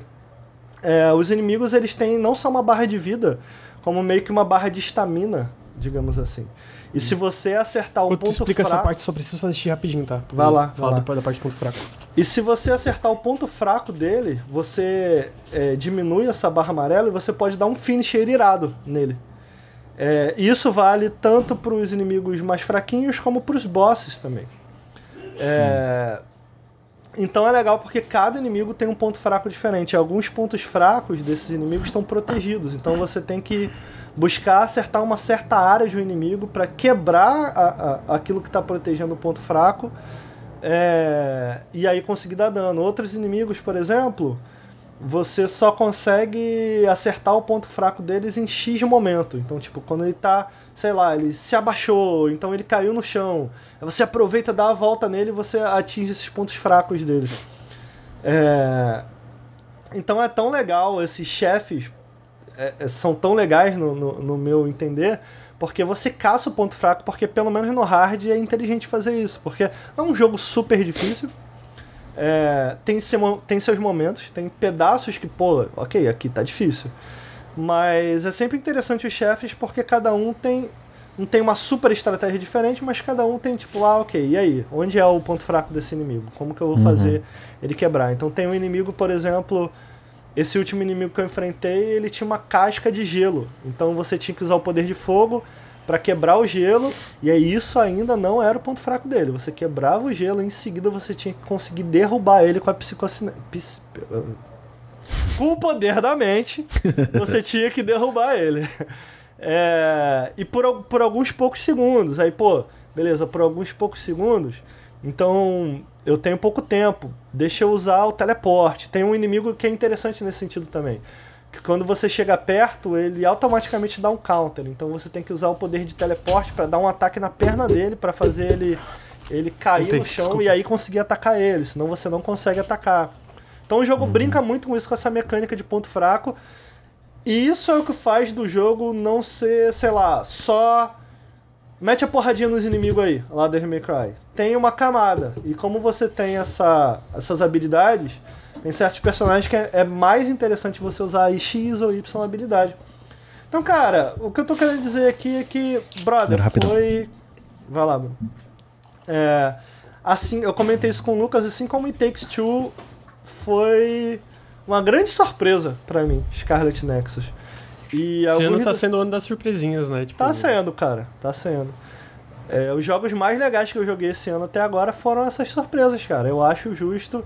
Até agora, alguns dos jogos mais legais que eu joguei tem muita coisa para jogar ainda. Eu tô jogando Gristlands, por exemplo, que eu sei que vai ser um jogo que eu vou amar. Eu tô no iníciozinho dele ainda. Mas alguns dos jogos mais legais que eu joguei esse ano foram esses, cara. Foram It e Scarlet Nexus. Eu gostei esse tanto do jogo. É... Eu acho que ele tem muita personalidade, eu gosto muito do visual, o combate é muito bom. É, mesmo a parte de história, resumindo todo o rolê, mesmo a parte de história eu acho que serve bem o gameplay. No final das contas, é, eu gostei suficientemente desse combate, ele foi variado e interessante suficiente para me fazer cogitar, inclusive, depois de zerar, jogar com a segunda personagem. Então, cara, achei uma grata surpresa, uma feliz surpresa. É bom, né, cara? Quando a gente joga um joguinho aí Porra, gostei disso aqui, cara. Isso aqui é maneiro. Eu acho é... que esse lance do jogo pegar a gente de surpresa acaba até. A gente acaba até meio que exaltando mais as qualidades, a gente acaba se importando menos com os problemas, porque, tipo, é aquele negócio de, cara, não dava muita fé e de repente é tanta coisa legal, tu fica, caralho. Eu sinto que o, o, o It Takes Two, né, o, It Takes Two, no caso, pra mim é um jogo espetacular, é tipo, a história é meio, é, né? Mas, tipo, foda-se, tá ligado? Tipo, o resto foi tão bom que, cara, não consigo nem me importar minimamente, ainda mais porque mesmo a história ruim me fez rir em muitos momentos, me divertir e tal, especialmente no co-op ali, né? E o Scarlet Nexus eu tô. Eu tô mais no começo que tu, né? Que eu falei, eu joguei só umas 5 horas, ele é um jogo bem longo, né? Mas a minha experiência no geral foi muito, muito positiva. Pô, e cara, é, é isso, tu vê, ele é um jogo.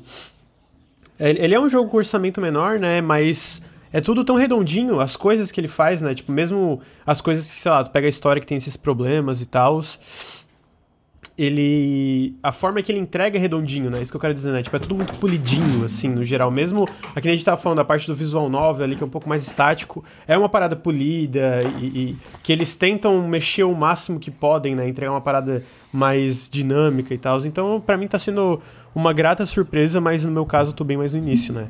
Eu achei que vale é. a pena, cara. É um. para mim, eu não sou mais letrado nesse gênero de JRPG. Mas o que me parece para mim é que ele, curiosamente, é um JRPG moderno, né? Mas é um JRPG, tem toda a, a, a essência de JRPG ali, dos clássicos, sabe? É, mas envolto de um character action, assim. E, velho, eu amei essa mistura. Muito legal. Uhum. Gostei muito. É muito legal mesmo. Bruno, tem alguma pergunta sobre Scarlet Nexus, amigo? Cara, eu tô levemente curioso agora, porque eu não tinha visto absolutamente nada desse jogo. Eu tinha visto alguém falar sobre o, o outro da Bandai lá. Code Vein. Code Vein. Code Vein. O pessoal lá né? no, no Jogabilidade falou que, que tem os desenvolvedores do time. Eu não sei. Do Tales of. Que é do mesmo time, não? Hum. Tô viajando? É que tem, não, tem Code membros, Vein. né? Ah, eu não, eu não sei. Aí eu, eu não manjo. Eu sei que tem gente que trabalhou, tipo, quando eles anunciaram o jogo, é tipo, ah, com membros veteranos de Tales of Vesperia, né? Que é um dos Tales mais renomados que tem, né? Hum. Então é porque eu, eu sinto que hoje em dia a Namco, ela tá. Só um pouquinho. Aqui, o Nicoku já atendeu. É, a, a Namco tá diversificando um pouco mais o portfólio, né? Tipo, a gente via uma, alguns anos atrás, tu volta aí a Namco se, se apoiava muito na, nos, na, na, nas IPs de animes, o que ela faz ainda, eu acho que ela ainda faz, né? ainda tem muito jogo de anime, etc. Uhum. Mas a gente vê ela investindo mais em novas IPs, né? em coisas diferentes até dos próprios times, em coisas um pouco mais ambiciosas às vezes. Eu acho que o Tales of Arise é um exemplo mais claro disso, né? Tu vê um Tales of Arise, tu pega a parte de valores de produção, parece muito maior do que os é, antigos verdade. Tales, né? Tem e a gente vê novas IPs. novo. Oi, oi, Bruno? Tô investindo em anime original, em anime próprio. É, em anime Então, porque tu pega o, o, Eu sinto que se tu pega o Code Vein e o Scarlet Nexus é isso, né? Tipo, uhum. eu, eu acho que a ideia é eles se apoiarem, mas eles têm mais IPs próprias para não dependerem tanto de dinheiro de licenciamento, né? De Sim. ter que licenciar e gastar com essas às vezes essas parcerias. E eu acho que assim, pô, é legal, porque eu não, eu não joguei Code Vein, né? Eu acho que não gostou do que tu jogou, Bruno, eu tenho a impressão. É, É... Não gostei muito, não. Mas assim, foi um baita sucesso pra, pra Namco. Eu lembro que na época eles falaram que superou as expectativas de vendas. E, pô, esse jogo eu tô jogando, eu fiquei, mano, que venham mais coisas assim, sabe? Porque é uma parada muito. De... Não vou usar a palavra diferente, mas no sentido assim. Estúdios daqui não fazem isso aqui, entendeu? Não, não desse jeito, não com essa, com essa pegada, com essa vibe, o clima que o jogo passa, né? E, e, e eu, e eu sinto que é isso, né? Que o Ricardo falou do time, eles estão diversificando esses times pra, ô, tenta uma coisa nova aí, dá um pitch aí, vamos ver. E um desses negócios que saiu foi Scarlet Nexus, eu fico muito feliz. Porque quando ele foi anunciado originalmente, eu fiquei meio, ah, tá aí, né, mano? Parece um Code Vein da vida, alguma coisa. é, eu achei até que era. anime. É, eu achei que era até dentro da mesma IP, do mesmo mundo do Code Vein, mas é é uma nova IP. Tinham até perguntando no, tinham perguntado no chat. E no fim, porra, é muito legal, cara. Muito legal esse jogo. E eu tô ainda mais no começo, mas é uma parada que recomendo. Inclusive, gostaria de dizer que muito feliz que semana passada a gente sorteou três Scarlet Nexus aí pro chat. É, e a gente mandou. Agora também sorteou mais um, né, Bruno? Com Uhum. do, pros apoiadores do Nautilus. Foi então apoia o hoje, Nautilus aí, ó. hoje. Sorteamos um Resident Evil Village e um Scarlet Nexus, os dois a versão Deluxe. Então apoiem o Nautilus. Mas você cortou o Bruno, o Bruno não tava falando do jogo. É, então, desculpa, eu não, não tinha visto absolutamente nada. Eu tava meio que com a imagem do Code Vein na cabeça. Eu achei esse jogo muito mais bonito, sinceramente, que o Code Vein. Pô, eu achei bonito. E esse com... o que o Ricardo falou do combate, eu fiquei bem curioso, porque eu não esperava não. Achei que ia ser meio Souls-like, meio genericão. E, pô, interessante. Por mais que a história seja bobinha, a gente tá acostumado, né, com anime com história boba. Convenhamos. Verdade. Mas é divertido, é divertido de vez em quando. Então, tô curioso, tô curioso. Eu acho que não entrando com a expectativa de encontrar nesses personagens nessa história a qualidade de um persona, Uhum. nem no combate um Devil May Cry, o que não é demérito em nenhum dos dois casos, porque ele faz os dois de uma maneira dele. Não é necessariamente melhor, Uhum. Mas essa mistura funciona no jogo. Não esperando exatamente isso, que ele não é nenhum nem outro. É, mas ele faz bem o suficiente os dois, especialmente o combate, especialmente parte de combate. Porque ele tem esses elementos de RPG e tal. É muito bom, cara. Eu gostei muito. Eu acho que eu pessoalmente o que me prende nesse jogo e o que eu recomendo mais pra galera que ficou curiosa é o combate. Eu acho o combate excelente. É, tem muita conversa? Tem. Eventualmente ela diminui um pouco mais. E dentro de uma estrutura que a gente conhece. São fases lineares com chefão no final. Eu gosto. Uhum. Então. Ele não tem PTBR não, né? Tem, amigo. Tá Tem? traduzido, Ah, legal. né? Tá, tá tudo traduzido, é verdade. Legal. Bem, Muito bem, legal. bem- bem- É, a localização. a, a localização é da hora. Ah, mas eu acho que é isso de Scarlet Nexus. É, o jogo está disponível hoje para PC, PlayStation 4, PlayStation 5, Xbox One e Xbox Series S e X. Louco. Ah, o Oh, próximo jogo. Só queria adicionar. Não sei se o jogo roda 4K no PS5. Mas lindo demais esse jogo a 4K, hein? Tô jogando É, eu- 4K no PC. 4K Tá over, lisinho. overrated. né? Pô, cara, 4K. porque 4K nesses jogos com cel shading ajuda muito. Porque o cel shading, quando ele fica serrilhadinho, perde um pouquinho da vibe, eu acho. Uhum. Tá tão bonito, eu acho que é um, é- é um dos cel shading mais bonitos que eu já joguei. É importante dizer que são só os personagens, né? O cenário não é. Mas muito bonito, muito bonito mesmo. Eu Jogo achei, muito menos. lindo. Então tá aí. Scarlet Nexus, gente. Agora eu vou para meu colega, meu amigo Bruno Tessaro. Mas Olha o Bruno, aí. Ele não estava satisfeito. Ele falou assim: Eu falei, Bruno, qual é o seu jogo? Jo- um jogo é o caralho, irmão. Vou levar 10. Vou levar 10, entendeu? São Então, 10, você contou? Não, não sei, eu chutei. Eu sei que tem vários, eu- porque quando eu entrei na página deles. Deixa eu te perguntar, aquele The Convenience Store é deles, né? Ou não? Sim, sim. Então eu vou usar. Esse foi o que chamou mais atenção, principalmente aqui no Ocidente, né?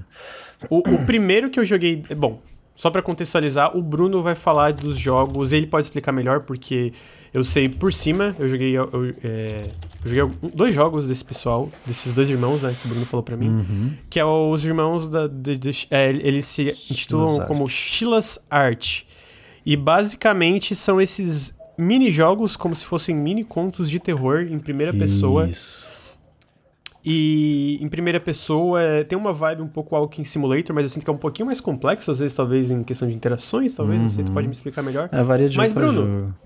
É, me explica o que que é, é os jogos da Sheila's Art, começando talvez com Convenience Store. Por que, que tu quis trazer hoje eles pro Periscópio? Que eu joguei, eu joguei em live, né? Eu tinha, eu tinha jogado só um jogo offline uma época, e aí fui jogar em live, vou, vou jogar mais, e aí acabei me encantando e tomando muitos sustinhos, que eu gosto muito. Fico muito feliz quando eu tomo sustos. Mas é, é assim, a Sheila's Arts são dois irmãos japoneses e eles têm um Patreon. Eles fazem jogos através do Patreon. Eles não ganham dinheiro.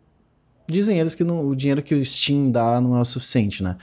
Uhum. Então a galera apoia pelo Patreon, é, aí recebe builds betas, a galera testa essas builds, vão dando feedback e tal. Então os jogos meio que vão sendo produzidos em parceria com esses apoiadores. Então é, é, Só, é só mais tu, ou menos tu comentou gente... do Steam, Bruno, só pra te, te falar que, tipo, tu pega os jogos do Steam deles, realmente eles não parecem que vendam... O, o que mais vendeu, pelo que eu vi aqui, é o, o The Convenience Store, né, que é um que até apareceu na, na PC Gamer, eu acho, alguma Uhum. coisa assim, que tem mil análises, mas no geral é, tipo, 300 análises, Sim, 400. Que, né, não, não que dizendo que se isso passe vire um número insignificante, mas... É, e são manter, jogos né? tipo 2 dólares, saca? 2,99. É um preço ridículo. São jogos muito baratinhos. Então, eles.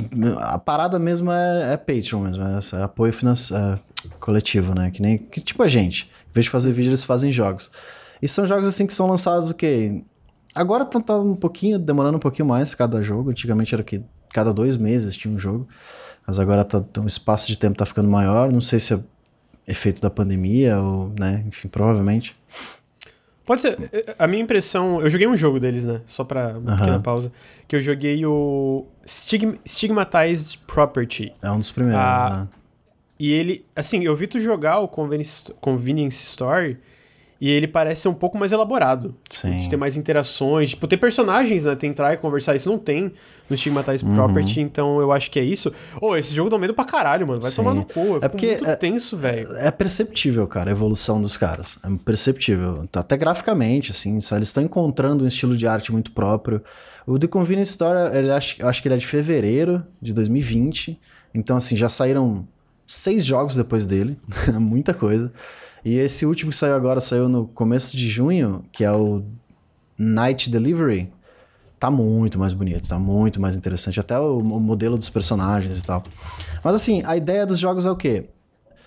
São jogos em que você geralmente faz uma atividade cotidiana normalzinha. O primeiro jogo, jogo desse que saiu no Steam é o Okaeri, que é de uma menina do ensino médio que se muda com a mãe para uma casa nova e acontece coisas estranhas na casa. Vou passar alguns jogos. O Akamanto, que é sobre um é, uma lenda urbana do Japão, que se chama Akamanto, que é uma mulher de vermelho que te persegue. Esse é mais survival. Eles brincaram um pouco em dois jogos com survival, mas os outros- praticamente todos os outros são walking simulators, né? É, Stigmatize, que o Lucas falou ali, que jogou, que é você explorando apartamentos é, que tem um aluguel muito barato, aí a suspeita do aluguel barato é porque é assombrado, né? Tem o Inuk, Ina- Inanuki Tunnel, que é, uma histó- é um lugar famoso no Japão, onde pessoas morreram, enfim, um lugar amaldiçoado também. E o Ki- e o Kiona, que é um survivor horror de crianças que desapareceram. Convenience Store, que você trabalha numa loja de conveniência. Então, assim, são todos. Alguns são lenda urbana, alguns são cotidiano no Japão. Tem esse de pegar um trem, que é bem interessante, que é o trem fantasma. São histórias meio que locais, né? Curtas, pequenos curtas de terror. Que, pô, eles são muito bem redondinhos, muito bem produzidinhos. Tem um começo, meio e fim, tem vários finais, geralmente. Então você fica curioso pra saber né, o resultado de cada decisão que credo você essa toma. porra desse trailer, mano. Ele, anda no ele entra no metrô, tem uma mulher toda, parece um fantasma, fica olhando pra ele. cheio, uh! É isso, é sobre isso. E tipo, o o The Convenience Store, por exemplo, você arruma um emprego nessa loja de conveniência. É uma loja super bem iluminada, super bonita. Só que para você chegar até lá, eles fazem questão que você atravesse aquela cidade, sabe? A cidade é mais escura, você não tem ninguém. E todos os dias que você vai trabalhar, o jogo se passa em vários dias, né? Você tem que atravessar essa cidade, você tem que seguir esse caminho. Tem um dia que tá chovendo pra caralho. Você, caralho, mano, que merda, tem que trabalhar, saca? Você sente essa, essa, essa chatice. Aí você chega no trabalho, é, é normalzinho, você tem que abastecer o, o- as prateleiras, botar ah, o que já venceu no lixo, aí você interage com alguns NPCs e tal. Só que aí, conforme essa, esse cotidiano vai passando, algumas coisas estranhas começam a acontecer. E eu acho que eles conseguem equilibrar, saca? Essa parte que às vezes até começa a ficar meio chato, assim, tipo, meio monótono. Ah, tá, vou aqui ajeitar as coisinhas, tem que pegar cerveja pro carinha que veio comprar, tem que checar os preços e tal. E aí, quando começa a dar essa distorção no, no, nesse, nesse normal, é que rola, né, o terror do, da parada. E eu acho que eles conseguem cadenciar isso muito bem. Alguns jogos nem tanto, mas esses que ficaram mais famosos, Convenience Store. E esse Night Delivery, que, que é o que saiu agora, é muito bom. É muito bom. Que você é um entregador de encomendas padrãozinho e você vai num condomíniozinho meio meio cyberpunk, assim, de Tóquio, um condomínio com vários andares, sabe? E aí, aquela parada meio, aquele bairro meio antigo, assim, saca? Aí você pega as caixinhas, sobe a escada, tem, faz questão de que você vá por toda a escada e tal, e fala com as pessoas, tem um pau no cu pra caralho que joga uma água em ti, porque você demorou demais, saca? Tem todas essas interações, e aí começa a acontecer umas paradas muito bizarras.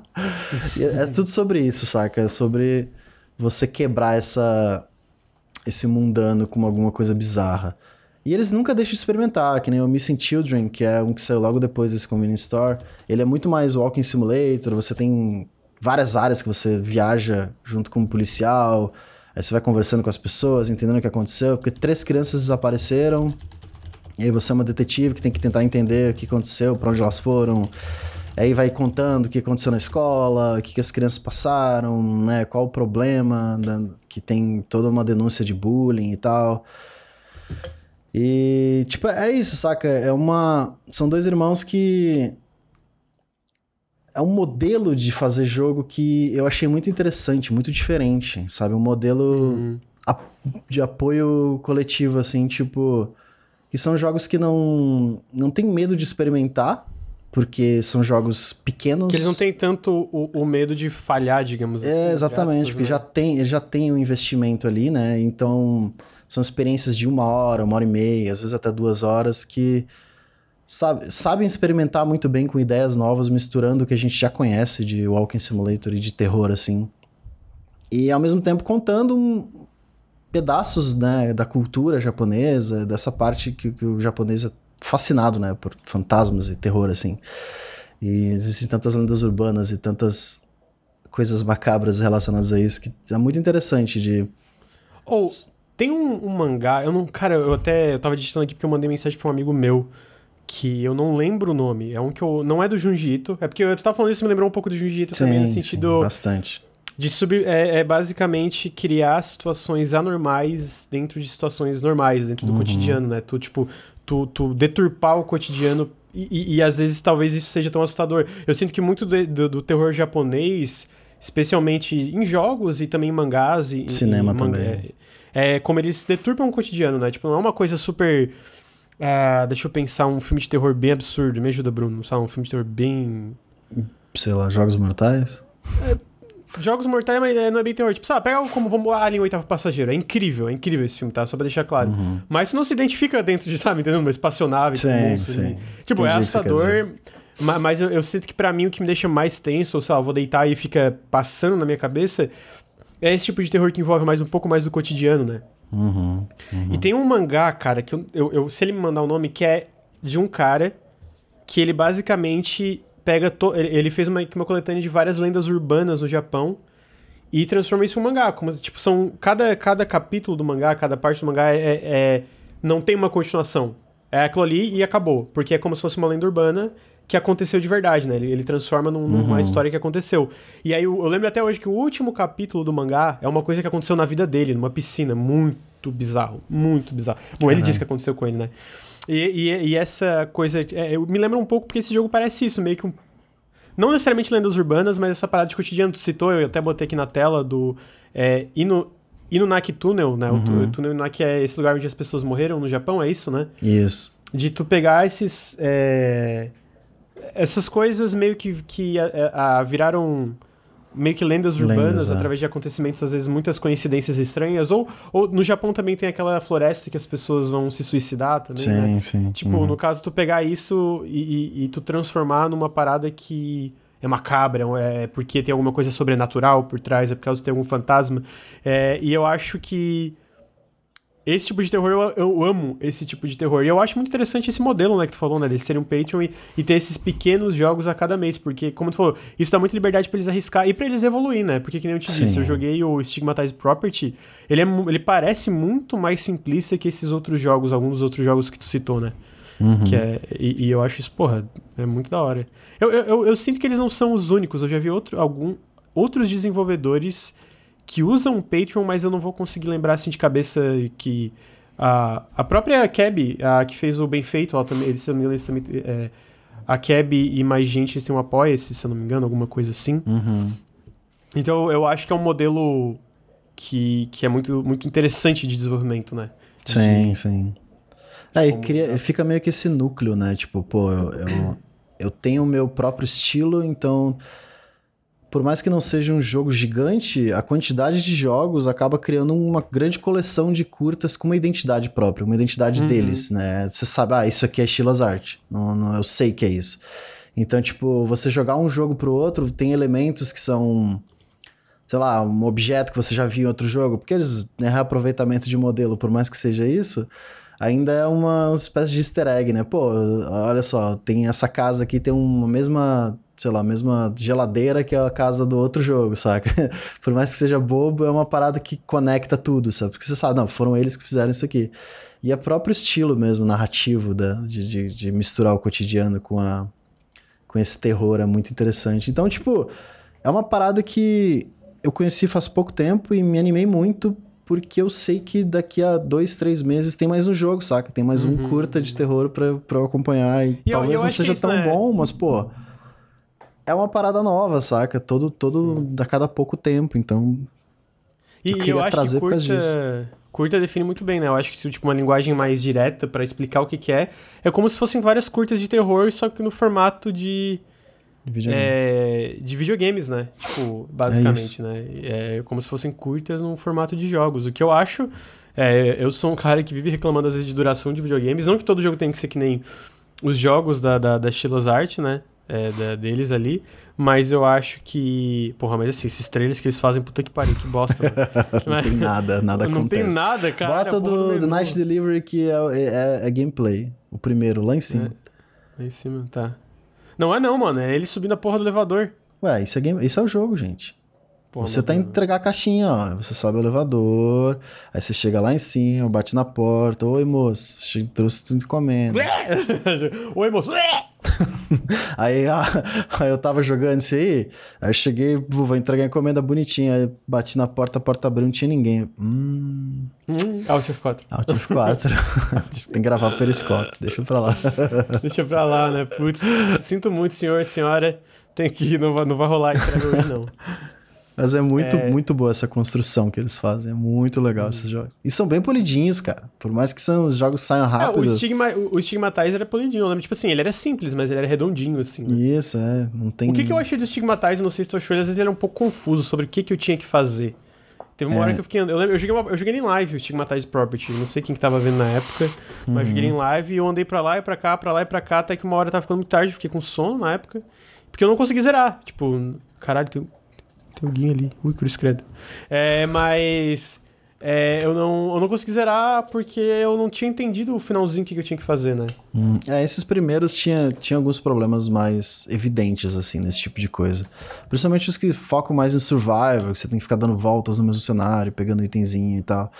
Acaba ficando meio repetitivo e limitado, sabe? Principalmente por causa do orçamento, né? Eu acho que não dá pra você fazer uma coisa muito elaborada com com mecânicas que exigem que seja muito elaborado. Então acho que eles Caralho, brilham. Puta que pariu! Desculpa, Bruno. Senan, Senan mangá talvez seja Kou Show Radio. Esse mesmo, puta que pariu, eu tava no Google Radio, Radio, mangá terror radio. É esse mesmo, Kou e Show Radio. Cara, é fantástico, vou mano. Ler, é muito ler. legal, muito legal. E é tipo, é isso, cada, cada capítulo é, é curtinho e é uma. uma cara, é, é apavorante. E me lembra muito desse conceito de, tipo, cotidiano, sabe? Tipo, alguém tá indo da, do, do trabalho para casa e, cara, acontece alguma coisa sinistra uhum, no caminho, né? Uhum. Então, desculpa te cortar, é só porque o, o Senan trouxe muito obrigado e eu, eu, eu, é, só queria falar. Era esse que eu tava comparando quando eu te falei, né? Uhum, uhum. é, enfim, é, nesse, nesse tema, Eu lembro muito de. Já, já, japonês, já, terror japonês sabe fazer isso muito bem. E um clássico que, que se ninguém viu, se, se não viram, por favor, vejam, é o Chamado. O chamado original, não sei se você já viu. É, eu nunca vi o original. O original chamado não. original é uma das coisas mais assustadoras que eu já vi na minha vida. É sério, cara. É um, é um crime aquele chamado americano lá. É um crime. Assistam o original se tiverem a chance, que é incrível. Que é Ringo. Ringo, né? eu, vou, eu vou assistir, eu quero ver o original. Vou chegar pra, pra Fátima. Eu não sei se ela ainda tá escutando o podcast, mas se você estiver, Fátima, eu te amo. É, eu vou chegar assim, vamos ver Oh, o filme de terror é muito bom, cara. Porra, é bom demais, terror. é bom demais. Terror é bom demais, mano. Caramba, a galera fala, não, mas terror, porra, terror é bom demais, gente. É e eu, e eu sinto que terror às vezes é um pouco subapreciado, de tipo, ah, no, sabe, tipo, um, um, filme de terror nunca vai ganhar o Oscar, um jogo de terror nunca vai ganhar o jogo do ano. Eu fico tipo assim. Por quê, né? Porque alguns dos melhores jogos que eu joguei, filmes, assim, é tudo terror, terror. Sinto que tem muita coisa que dá para experimentar dentro do gênero de terror, né? De, de fazer uhum. em mecânica, em tema e, e, e etc. É, né? é, mas é um gênero muito difícil. As pessoas subestimam muito e erram muito com terror. Assim, a grande maioria dos jogos e do, do cinema, principalmente, é... caraca, a galera viaja muito em sustinho de sustinho barato Sim. e tal, e não é isso que faz um terror bom, né? Mas Cara, eu acho é que foda o, que. Sabe o que é difícil de acertar o terror? É quando tu vai revelar o que que tá te assustando. Tipo, porque no momento. Mano, 90%, assim, mesmo os bons, tá? Mesmo os, os jogos, filmes, etc. Uhum. Quando revelam, dá aquele tipo, ah, era isso, é, né? Uhum. Tem um filme russo que eu vi, cara, eu não vou lembrar agora. Eu, eu, eu, vi recentemente com a Fátima. É sobre uma bruxa, basicamente. É uma equipe de, de resgate que vai no. É tipo aquelas equipes de resgate que vão no meio do mato, etc. E eles vão procurar uma criança que tá desaparecida. E o filme inteiro, inteiro, até o final, eles não mostram o que, que é essa bruxa. Mas, cara, é, eu, eu gostei bastante. Eu não vou lembrar o nome se alguém perguntar. Mas eu acho que exatamente para eles não mostrar. Eles mostram coisas. Eles te deixam, tipo, eles mostram cenas muito assustadoras. Eles fazem coisas muito assustadoras, mas eles nunca te mostram o que, que é essa bruxa. Tem uma cena que mostra, tipo, um, um pouco dela, assim, né? E eu acho, cara, funciona muito bem por causa disso, porque a, tem, tem uns poucos que conseguem revelar a grande criatura. Eu acho que, inclusive, eu citei, eu acho que Alien, o oitavo passageiro, é um desses. Uhum, uhum. Que ainda funcionam muito mas é, na maioria dos casos, quando revela, perde muita atenção. Eu acho que esses jogos da Stilas Art, pelo menos o que eu joguei do Stigmatize Property, funcionam muito bem a atenção, porque a, a, pelo menos ali eles nunca mostram também, né? Tipo, exatamente é, o que, é. Né? E às só, vezes é, é uma relances, parada que. Né? Às vezes é um NPC que tá ali. De repente ele não é exatamente o que ele era. Aí você fica, caralho, que porra tá acontecendo? É muito uhum. confuso essa parte, então funciona muito bem, saca? Uhum. Mia, você tá me arranhando.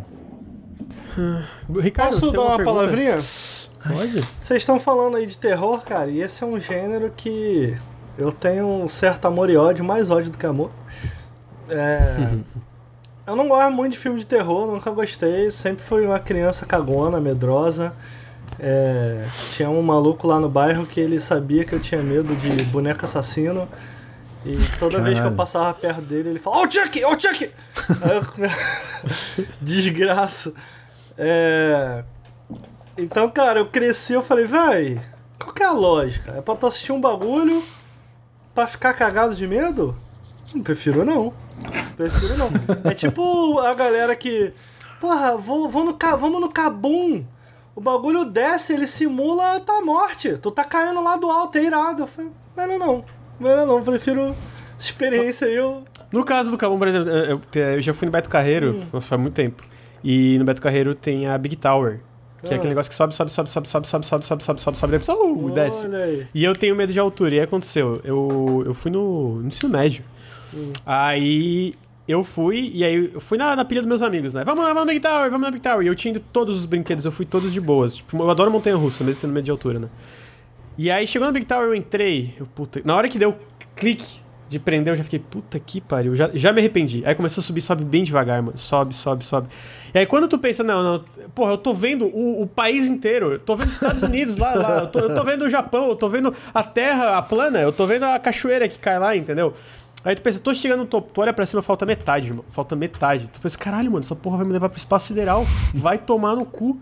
Aí quando chega lá, mano, quando chega lá em cima, dá o um cliquezinho e tu cai. Nossa, quando eu fui, eu fui é. a primeira vez. Eu saí, eu saí assim, mano, nunca mais vou nisso. Meus amigos, vamos, vamos, vamos, vamos. Eu, eu, eu fui no automático.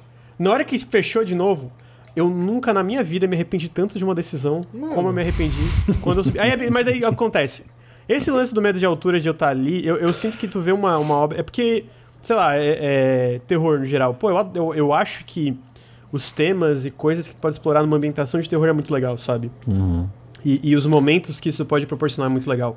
Então eu sinto que quando eu tô num jogo, vendo filme, é, tu tá num ambiente seguro, né? Tipo, não vai sair da tela e te matar, não, não- entendeu? Não, não é tipo de... é- é- é- eu sinto que isso, videogame ou até filme, etc, é uma... É uma forma segura de tu explorar esse tipo de medo ou qualquer coisa que seja. e Amigo, etc. teoricamente no brinquedinho você tá seguro, entre aspas, né? É, existe a chance de bagulho aspas, né? quebrar, né? você Tu tá seguro. caindo, tu tá Mas a- caindo. A, brincadeira é exatamente, é tu ter, tu- é, é, né, adquirir aquela sensação de maneira segura. Só que eu tenho uma parada que é assim, a morte. Lá vem. Eu prefiro não desafiar ela, porque ela ganha. Justo. justo. ela ganha. A morte, você desafia a morte, ela ganha, e aí? Cedo ou mais Mas, tarde ela vai mas ganhar. assim, é, eu, eu sinto que pra, pra- por que que ah, por que né, jogar jogo de terror? Porque eu sinto que as histórias, os momentos, as paradas, cara, tem umas paradas muito legais, muito memoráveis que tu pode Não, fazer então. ali, até, até mecanicamente, assim, falando em jogos especificamente, Sim, né? eu queria Então- agregar. Queria agregar. Não, Vai, eu pode. não quero desfazer do terror. Eu tenho essa questão, entendeu? Com terror, eu tenho essa questão. Do tipo, pô, será que eu quero jogar um jogo? Ah, não, mas super seguro. Pô, mas eu vou ficar sonhando com isso depois, né?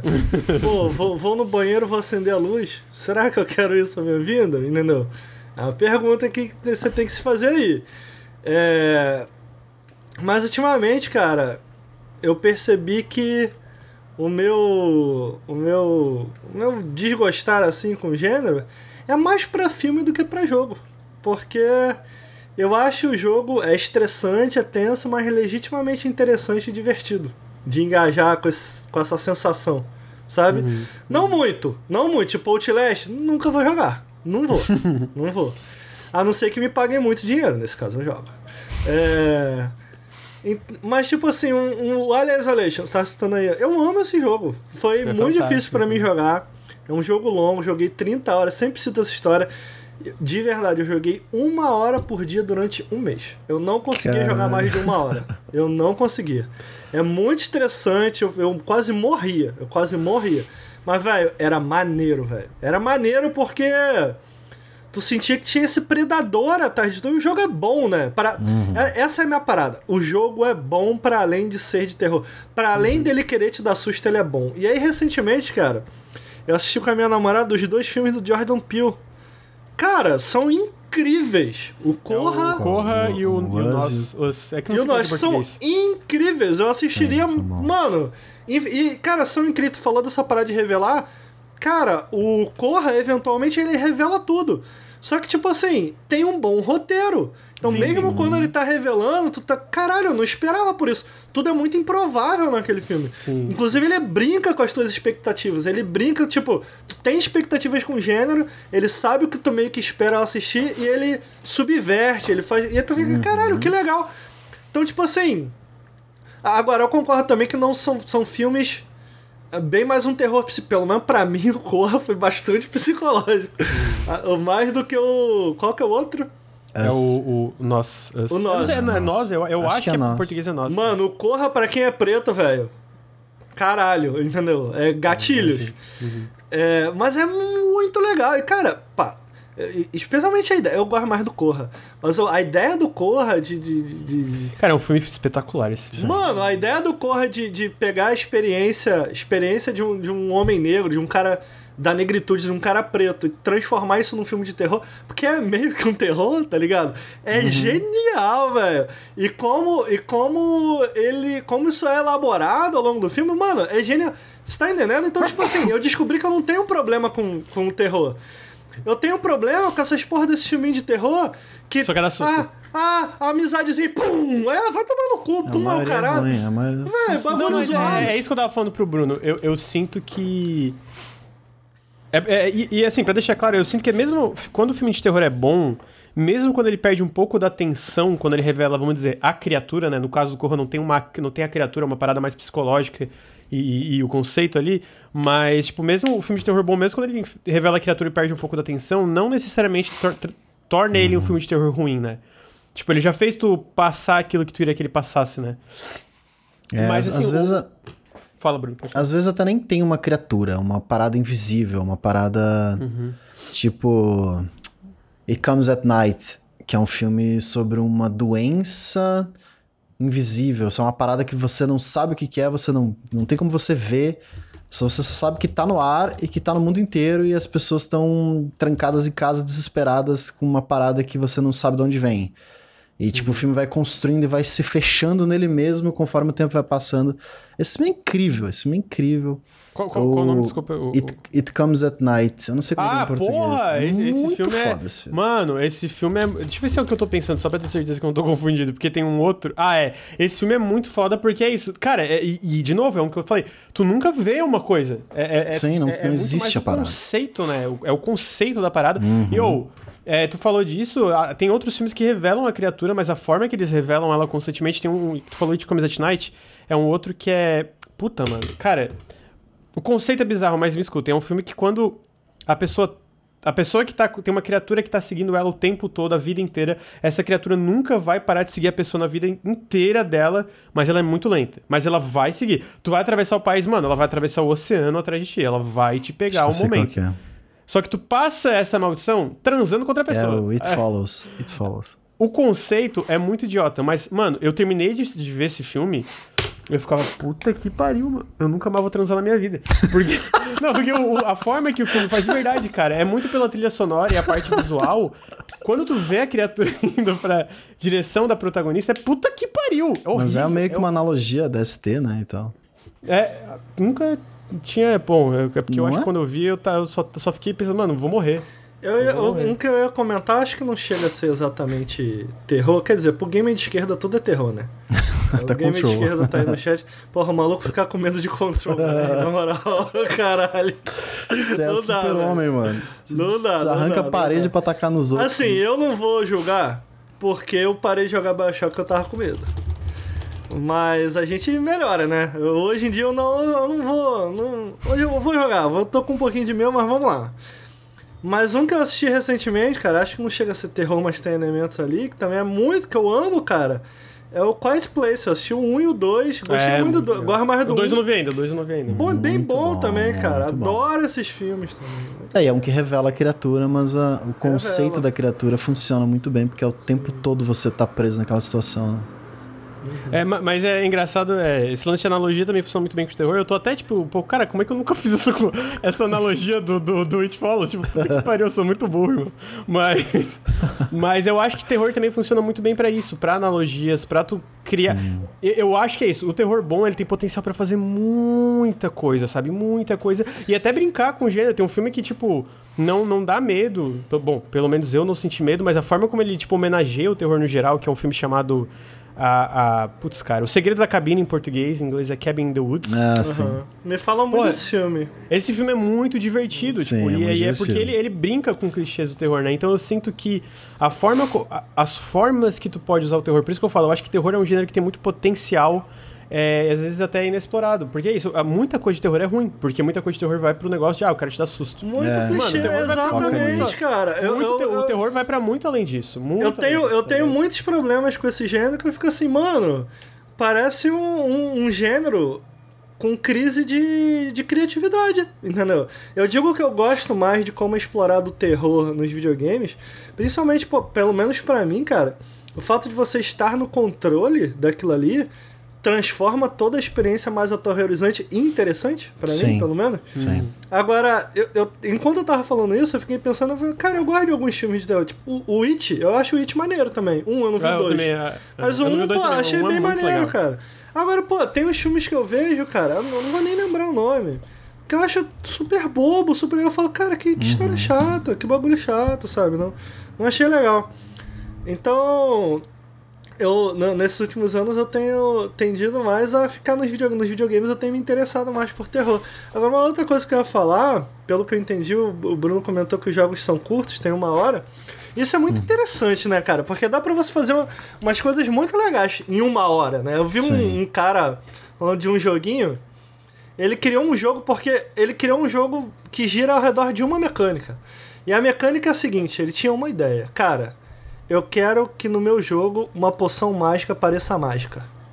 Então, tipo assim, é raro, é limitado e tu pode usar uma vez ao longo do jogo inteiro, entendeu? Então uhum. é um uhum. jogo que tem combate e tal, mas cara, você só pode usar, você tem uma poção. Você tem uma poção. E aí, olha isso, é um jogo que gira ao redor de uma ideia, de uma poção, de uma hora, entendeu? Então, tipo uhum. assim, subverte, cria uma, uma, uma, uma coisa, uma surpresa narrativa por conta disso, né? Porque tu não imagina, pô, que outro jogo. Eu não conheço nenhum jogo que faz algo minimamente parecido, sabe? É? Uhum. Então eu gosto muito dessa ideia desses jogos menores. O Bruno tá falando de experimentação e tal, porque eu fico, mano, traz uma ideia maneira aí. Traz, traz um rolê interessante. Uhum. Eu penso no Disco Elysium também, que ao, ao, no jogo inteiro você dá um tiro, né? É, você tem um momento de combate. E quando não, tem é muito vai, especial, é muito maneiro. Um peso, né? né? Dá um é peso maneiro, preparado diferente. É, e, e, eu, eu acho terror é. E é que eu tava falando, eu acho que na hora de sair pra ir no banheiro, tipo, esse conceito ali da, da dentro do Chilas Art, até tipo. É como pra, pra uma comparação rápida com o cinema, pra às vezes é, facilitar a linguagem, deixar mais simples, é como se fossem curtas de terror, né? É, uhum. curta, curta, tipo, uma. Em vez de ser uma curta-metragem, é o que seria o, o, o equivalente a uma curta-metragem em videogames, né?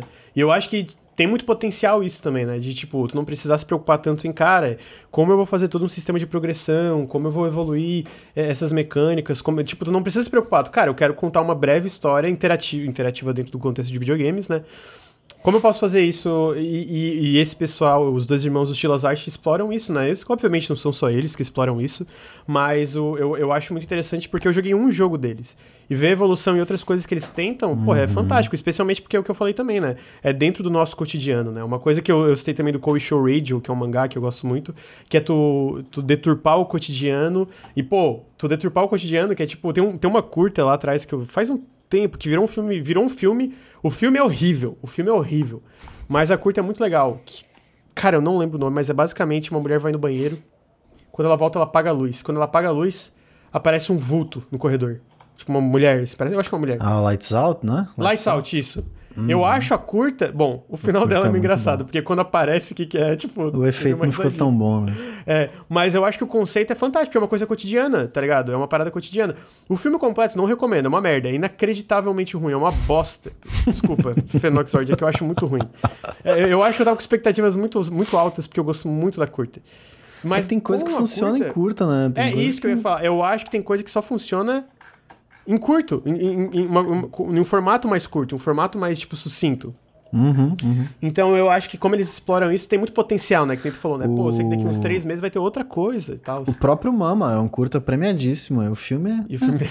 Filme é eu não acho tão ruim como Lights Out, mas não é bom que nem a curta, nem perto, assim. Tipo. Uhum. Tipo. É, mas eu, eu tô com muita vergonha.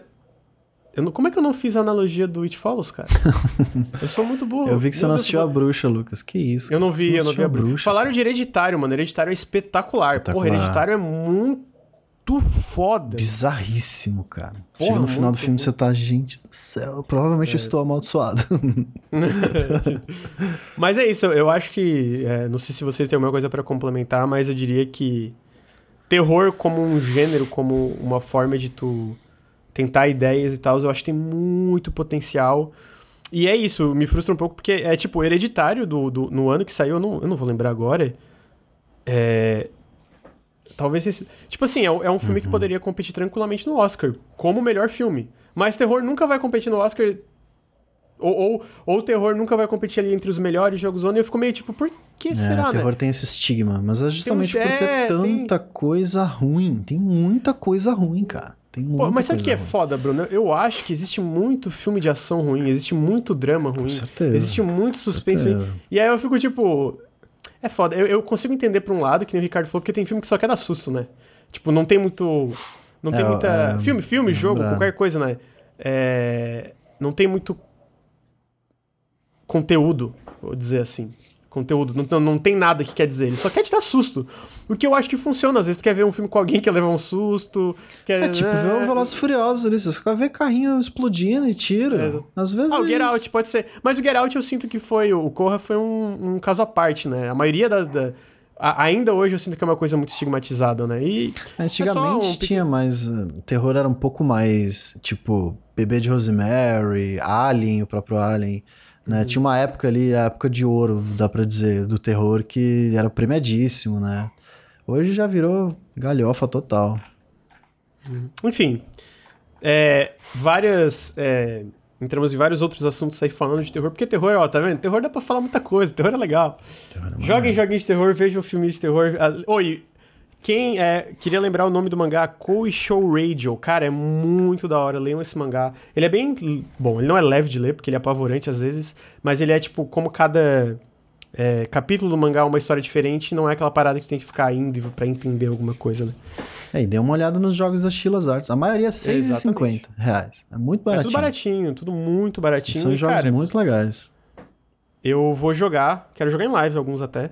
Uhum. E, e porque eu, eu, eu achei a ideia excelente. Cara, eu, eu só tinha visto esse, né? Eu tinha visto o Convenience Store e eu tinha visto esse Stigmatized Property, mas eu vi os outros ali eu fiquei, cara, tem uns aqui muito... Que...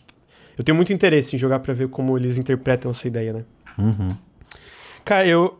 Então acho que é isso. É, vocês têm mais alguma coisa pra acrescentar sobre os jogos da, da, da- do estúdio Chilas Art? Tô ansioso por- pelo que vem.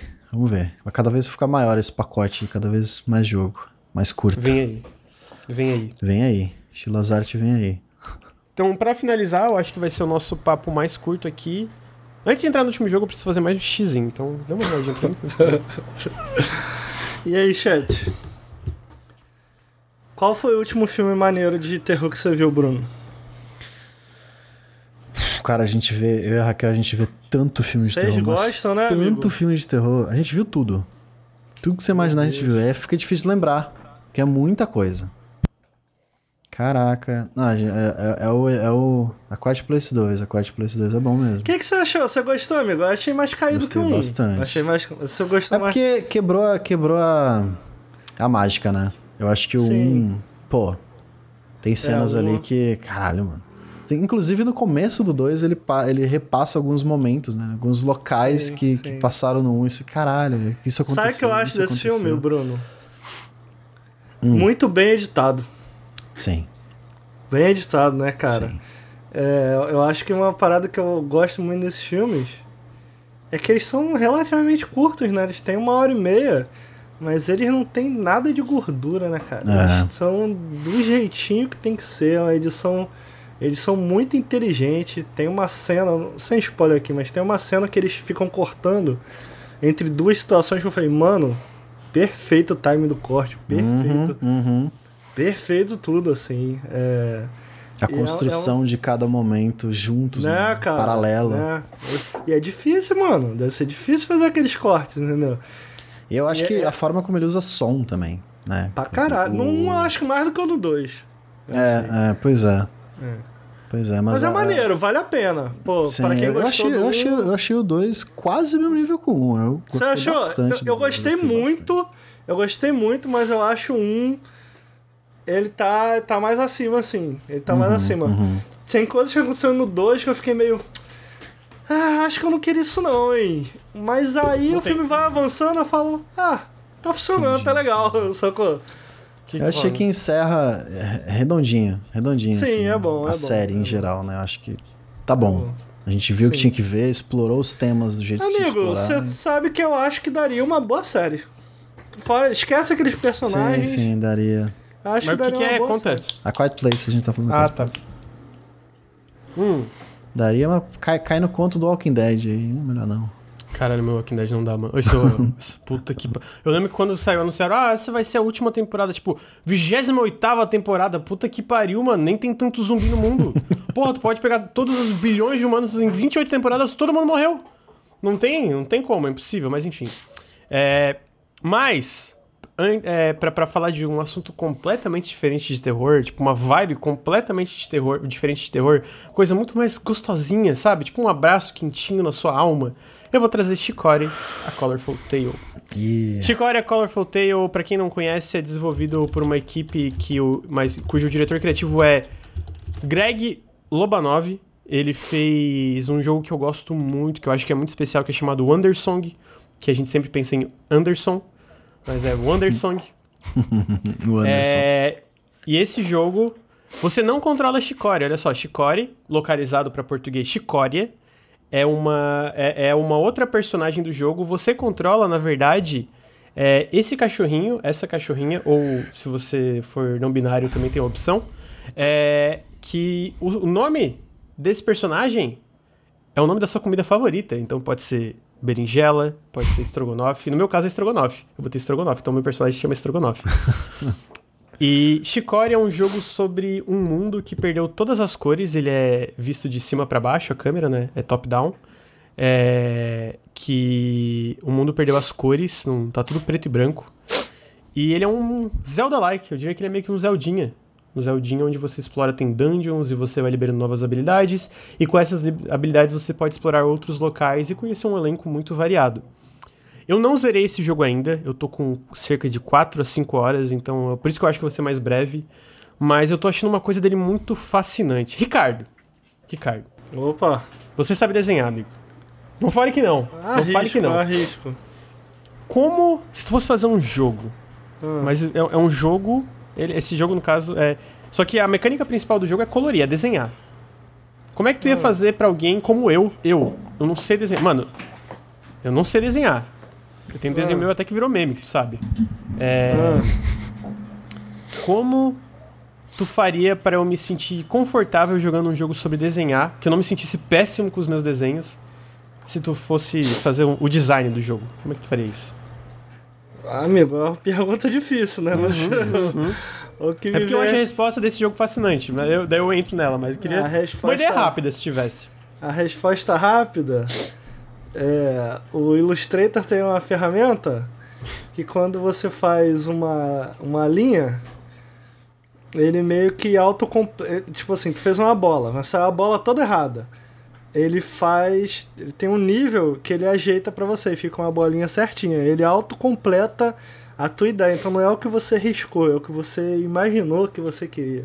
Então, você quer fazer um olho, aí você tenta lá, faz todo feio.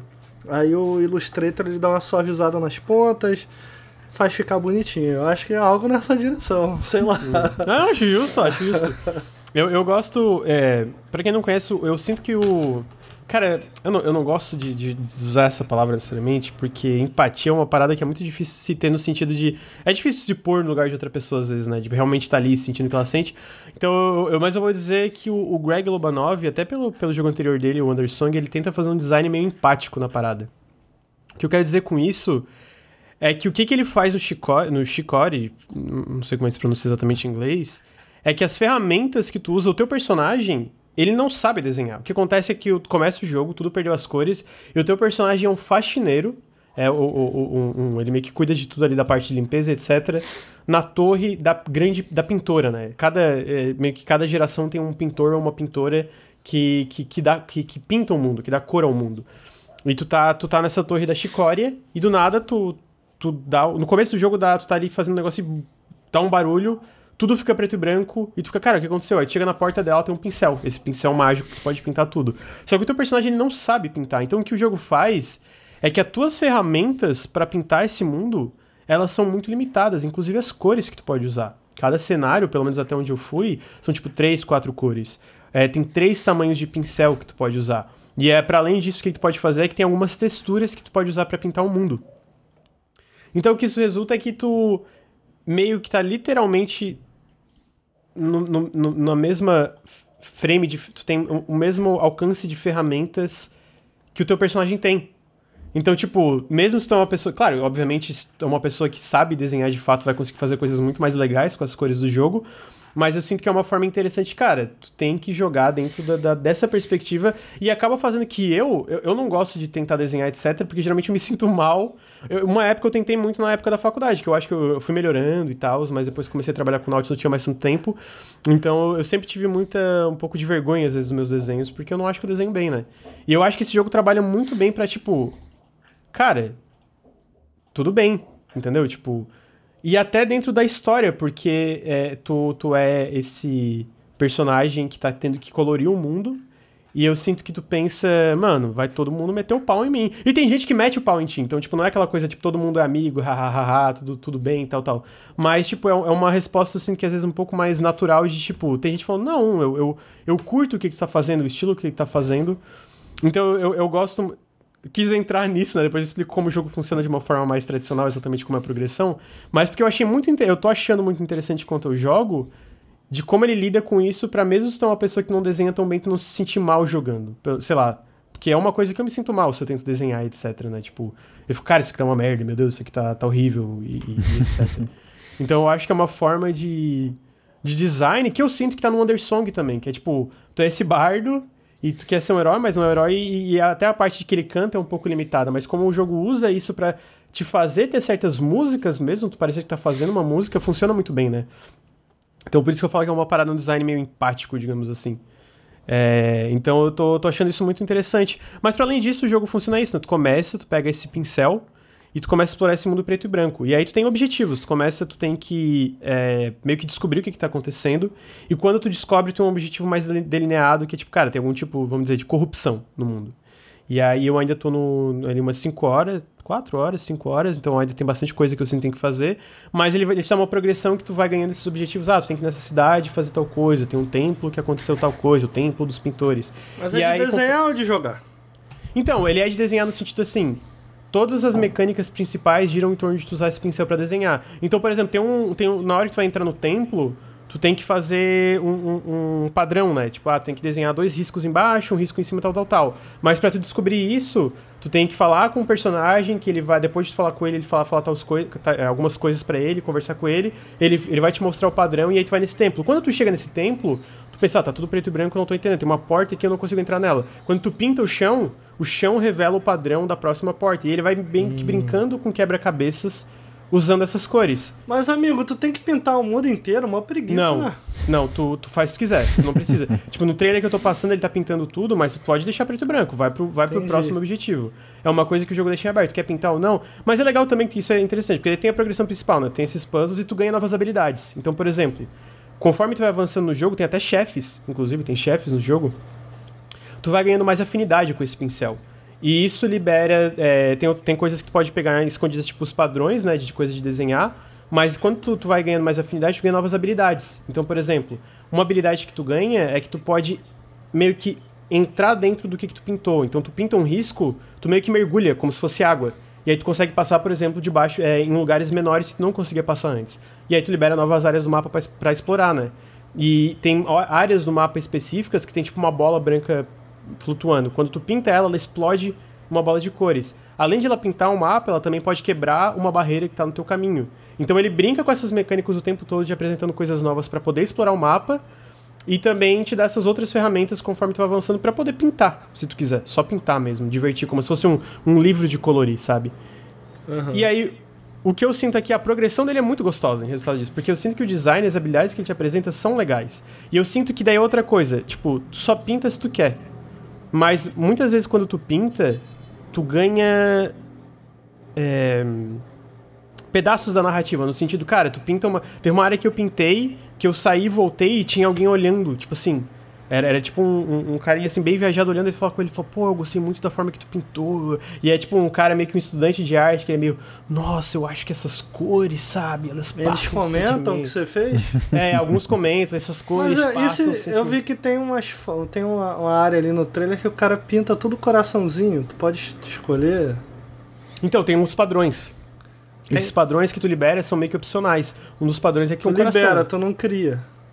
Tu pode só pintar um coração. E se eu, Mas... e se eu fizer um monte de pinto? Pode fazer. Tá liberado. E aí o cara vai fala, pô, maneiro esse pintão. Eles não comentam que é um pintão, né, Ricardo? Bom, uma coisa que eu queria citar aqui interessante e que eu acho que é um pouco legal, porque por quão, é, digamos, dinâmicos são os diálogos, de como as caixas de diálogos se movimentam, é que o jogo é inteiro localizado em PTBR. Então uhum. tudo, a, as letrinhas, é tudo, tudo PTBR. E, cara, a localização é, e, porra, é muito foda. Tem um, um, personagem que é bem tímido e ele chega assim: VC, VC, sabe? Tipo, VC. Uhum. Gostou? Gostou com, tipo, sem o U do uhum. meu desenho? Então, tipo, é uma localização que tu pega, tipo assim, pega cada personagem, tem tipo. Tu vê o traço de, ah, tem um personagem que é mais brabo, a forma como usa Foi as a Amélia? Foi a Amélia? Hã? Foi a Amélia? Não, Amélia, não foi, não foi a. Amélia, não foi a Amélia. Eu não tinha estudado. Eu, na verdade, não sei, eu acho que não foi a Amélia, não, não zerei ainda, não vi os créditos. É, mas, então, tipo, eu sinto que é, até agora o que, eu, o que eu posso falar do jogo é que a progressão dele é muito gostosinha. Quando eu joguei a demo, foi uma coisa que o Bruno comentou, é, tipo, ele ficou meio, cara, é só pintar e, pô, não ficar pintando, pintando. Mas ele tem uma progressão muito bem delineada na narrativa. E, eu- e eu acho que, o, que o maior, até agora, o maior diferencial dele que é tão legal é que a narrativa é muito legal, cara. Os personagens são muito carismáticos. A história que ele tá contando, eu sinto que vai na direção dessa parada de, pô, é esse personagem que não confia em si mesmo porque ele sabe que não sabe desenhar, ele não sabe o que ele tá fazendo. Então a, a narrativa trata muito disso, de- de é, a essa- esse negócio de autoestima e etc. E a forma como trata isso é legal. Porque, primeiro, ele não é aquela- aquele jogo que vai ficar caindo em cima de ti o tempo todo, te botando pra baixo por ser alguém, às vezes, que não sabe desenhar. Mas ele também não ignora, às vezes, que vão ter pessoas que vão, sabe, criticar o teu personagem, etc. A- mas a forma como ele equilibra isso, cara, é muito da hora. Os personagens são muito carismáticos. É, e até a música é fantástica. A música é pela Lena Raine, a compositora de Celeste. Ela fez Olha a música aí. do jogo. Porra, é muito boa a música. Maneiro. Então, tipo assim, ele é muito, cara, caprichado, tem mu- várias coisinhas que acontecem em animações. E até a parte de colorir, como o jogo te co- recompensa por colorir coisas que pensa, ah, mano, eu vou pintar aqui, eu tô com vontade. E de como ele te recompensa com pequenas coisinhas narrativas, sabe? Que tu não espera, porque ele não, ele não te dá nenhuma dica de que vai acontecer. Ele não fala, ah, colore isso aqui que vai ter alguém que vai falar. Só colore se tu quiser. E aí tu ganha alguma coisa que tu não esperava. É, então, tipo, tudo Mas não tem combate. Então, não tem combate tradicional no sentido momento a momento, mas tem chefes. E os chefes é combate e tu enfrenta com o pincel. Tu pinta eles, digamos assim, é uma parada meio estranha. Tipo, eu Entendi. enfrentei dois chefes e é tipo meio que desviar de ataques e passar o pincel é, na, na, na- Que isso? num olho. Caralho, o cara. O cara de história de continua aí, continua aí. Passou o pincel no chefe. Mas é, tu usa o pincel e passa o pincel no, no olho ali, né? Tem um olho gigante e tal. aham. Então, eu sinto que o que eu tô gostando é que ele subverteu um pouco as minhas expectativas do que eu esperava dele pelo demo. Ele é bem mais elaborado mecanicamente, em progressão, em, em como ele usa essa pintura pra, tipo, às vezes tem uma, às vezes uma parte que tu entra, que tu libera uma parada que é basicamente a tua, a tua quase falei teu pinto. A, a tua tinta brilha no escuro. Então, tipo, Uhum. lu- lugares que tu não conseguia explorar antes tudo escuro, tu começa a pintar e ilumina o lugar. Tu consegue achar o caminho. Mas ao mesmo tempo, tu vai progredindo, tem tipo uns insetos que comem essa cor. Então tu tem que ser rápido e, e também pintar uma parada que não pegue perto desses insetos pra indicar onde tu tem que ir, né? Então, a progressão fica legal porque não é só sobre pintar. Ah, só vou pintar e acabou. Não, tem uma progressão, tem habilidades, tem uma narrativa que vai contando. Mas para além disso, ele também te, recomenda, é, te recompensa se só quiser pintar. Ele vai contar coisas da história, ele vai dar mais nuance pros personagens às vezes, ele vai te dar momentos surpreendentes e legais. E, mano, é muito gostosinho de jogar porque, cara, os personagens são muito carismáticos. E eu tô muito curioso em qual direção que a história vai. Porque, tipo, sei lá, Mas é tipo um Zeldinha, amigo. É, é tipo um Zeldinha, tipo um Zeldinha. A progressão funciona muito como um Zelda, aqueles Zeldas top-down, né, assim, de ter Entendi, entendi. Então, só que é foda, tipo assim, eu não tenho como mais falar da narrativa, a direção que ela vai, que eu sinto que vai ser, vai ser um pouco nessa parada de saúde mental, de autoestima, etc, porque eu ainda tô, tipo, na metade do jogo. Mas eu, até agora, eu acho que tudo que ele tá fazendo em questão de, de, de diálogos é muito, muito charmoso, muito charmoso mesmo, sabe? E como ele lida com isso da parte da- das cores, né? De pintar e colorir as coisas, de. Mesmo quem não consegue, não sabe desenhar, eu acho que vai se sentir bem desenhando nesse jogo, pintando nesse jogo. Você tá jogando ele no PC com mouse e teclado? PC e mouse e teclado. No controle eu não cheguei a testar, mas Aí, é, é- será que dá pra de- desenhar no controle? É complicado, né? Hum, O do Pois é. PS4 tem aquele sensorzinho no meio, né? tem, mas não, não só isso, pelo que eu joguei no controle brevemente, ele. O mouse ele é bem preciso. Tipo, tu vai mover é aquela parada bem, tipo, o mouse vai onde tu vai. O controle, pelo que eu vi brevemente, ele tem algum tipo de. Tu vai fazer um círculo, ele te ajuda um pouquinho. O círculo ser um pouco mais círculo mesmo, sabe? De, de, de Entendi. é, ter um, um leve. Pô, qual a palavra? Ele só te ajuda, eu não sei a palavra pra uma parada que, tipo, te guia ali quando tiver. É, sabe? Eu sabe uso Smoothness. É, uma parada desse. Tipo quando tu joga um FPS, ele tem um pouquinho de auto-aim pra ajudar. É, é, né, Nessa energia, nessa vibe, né? É tipo um aim assist, só que de, de pintar. É, então, cara, eu tô gostando muito dele. Eu quero zerar, eu quero zerar e trazer ele de novo depois de eu zerar. Porque eu acho que ele é um jogo. Até agora, o que eu sinto que ele é um jogo muito especial, cara. Tipo. Oi, ele é muito polido. Ele é muito caprichado. Tipo, Uhum. muito, muito, muito caprichadinho, cara. Tudo assim.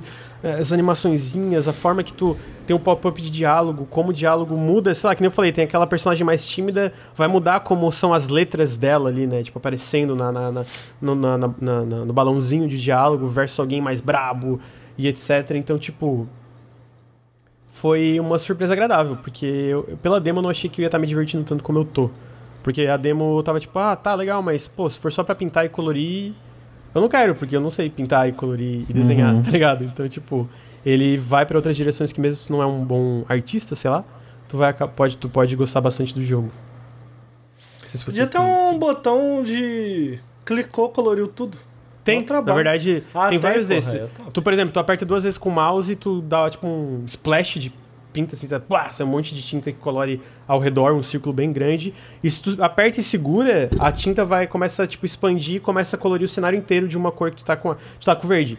Tu começa a, a expandir, expandir, expandir, aumentar a velocidade e pinta tudo de verde. E aí tu pode só ir, tipo Entendi. Ajeitando. E, outra coisa que vai dizer é que, tipo, tu pode pintar partes específicas, tipo o chão. O chão tu vai pintando e, e tu pode fazer isso, mas se tu vê uma pedra, a pedra vai ficar da cor que tu clicar nela. Tipo, não pode fazer detalhe na pedra. Tu não pode pintar um pouquinho Entendi. dela de verde, um pouquinho de, de cinza. Entendi. É tipo, tu tá com azul, tu clica nela, ela vai ficar azul inteira.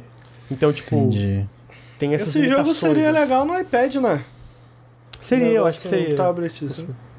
Funcionaria também, o touch ia funcionar muito bem. Ah, no Switch Mas- não é assim? Tem tem pro Switch, não? Switch, é. não, Switch. tem pra PS4, PS5 e PC só. por enquanto. Ah, pô, tem carinha, tan- tanta carinha de Switch, o Tem, touchzinho. né? Esses jogos desse cara que, que. Qual é o nome do outro, Lucas? Greg Lobanov? Não, não. Qual é o nome do O outro jogo? Anderson. O, o Anderson. É, eles são jogos que parecem muito legais e que eu, eu, eu fico feliz que existem, mas eu acho que eu não tenho muita vontade de jogar. O que é meio triste, porque eu fico. Uhum. Eu gostaria que esses jogos fizessem sucesso, porque eles são muito legais. Parecem muito legais. É, o próprio Anderson parece maneiríssimo. Mas eu, eu não sei, eu não tenho muita vontade de jogar, sendo sincero. Falta Eu- sangue, né, Ricardo? É. Eu É, falta, entendo, eu falta. entendo. Não, mas, é, mas eu acho que faz sentido, porque ele é um. Eu não chamaria. Eu, eu sinto que o, o é menos. Eu, eu sinto que a progressão do Shikori é mais. É mais legal. Eu acho que é mais legal do que o Anderson, por exemplo. É, mas. Eu consigo entender. Porque eu sinto que por trailer fica um pouco disso, tipo. Colorir, sabe? Tipo, tem essa vibe. Mas tu jogando, tu vê que é um pouquinho mais de Zelda e tem um uma progressão mais bem delinea- delineada, onde tu pode ignorar muito essa parte de colorir só por colorir. O que eu diria, mano, é. Mano. É foda. Muitos desses jogos é isso. Eu, eu, eu jogo por causa do Nautilus, né? Porque eu jogo pra cobrir e tal. E eu acabo me surpreendendo. Eu acho que o, o Shikori foi isso, porque eu gostei da demo. Eu lembro que na época eu joguei duas vezes a demo em live, né? Uma demo mais atualizada que teve. E as duas vezes eu falei, pô, esse jogo é muito legal, só que é isso, né? Se for, tipo, se o completo for só essa parada de colorir, não vai sustentar a experiência pra mim. Mas ele vai além. Eu acho que isso que é legal. Ele vai além e ele te surpreende com. Cara, tem um, tem um momento do jogo que eu vou falar que eu fiquei, cara, que legal. Que legal como o jogo faz isso aqui, sabe? Tipo, é, é- é da parte mecânica e narrativa, assim. Então, eu acho que é isso. Tem muitos momentos que é que legal, tanto mecanicamente como narrativamente. Mas, de fato, não é um jogo muito complexo, digamos assim. Ele não. Não sei se deu pra entender o que dizer complexo, sabe? Ele não vai te dar várias mecânicas e, e várias possibilidades na parte de exploração e progressão, né? Na parte de pintura, talvez, mas na parte de progressão, O jogo, ele é um pouco mais simplista. o jogo parece genuinamente legal. Simples. Entendeu? É, não é é. como se. Não é uma crítica que eu tô fazendo. Não, mas eu entendi, eu entendi. Essa Eu, é- eu, eu falo isso mais no sentido de se um dia tu estiver disposto, pelo menos tenta dar uma chance, porque eu consigo entender a preguiça, a preguiça sabe? Tipo, ah, não, não é uma coisa que eu queria, mas às vezes tu testando, tu sente isso que eu senti, de a progressão é mais legal do que eu esperava que seria, né? É, ele parece Eu- experimentar muito com a ideia do pincel e com a- até a própria narrativa de você tá colorindo a parada. Uhum. Eu acho que isso é interessante por si só, de ver como que ele como que ele brinca com essa ideia, saca? É, é, cara, é, é muito charmosinho. Eu quero, eu quero zerar ele, quero zerar e trazer ele de novo pra ver. Especialmente a parte. É, é porque é isso, tudo gira em torno da narrativa, sabe? É um jogo que é. é, é, é- guiado pela narrativa. Tudo que acontece é guiado pela Uhum, narrativa, né? uhum. Então eu quero ver a conclusão disso, porque eu sinto que é o, é o, é o, é o grande é o grande pilar que sustenta a experiência. Mas até agora tá, tá sendo muito gostosinho de jogar. Eu acho que eu diria isso, tipo... Resumidamente, Shikori é um jogo muito gostosinho de jogar. E Strogonoff é o menor- melhor nome de protagonista que eu não sabia. E é- eu dei spoiler, porque o jogo no começo do jogo ele pergunta: qual a sua comida favorita? Aí eu pensei, pensei, pensei, cara, sei lá, depende do dia, mas hoje a vibe tá Strogonoff. Aí eu escrevi Strogonoff. Aí começa o jogo, daqui a pouco alguém chega: Strogonoff, você tem que fazer tal coisa. Eu fiquei, eita caralho, meu nome é Strogonoff? Porra, achei muito top. né? Muito bom, engraçado. Pô, eu achei muito bom. Então. É, eu sinto que é um jogo isso. É é um jogo um pouquinho sobre subverter expectativas dessas mecânicas e muito gostosinho de jogar. Muito gostosinho.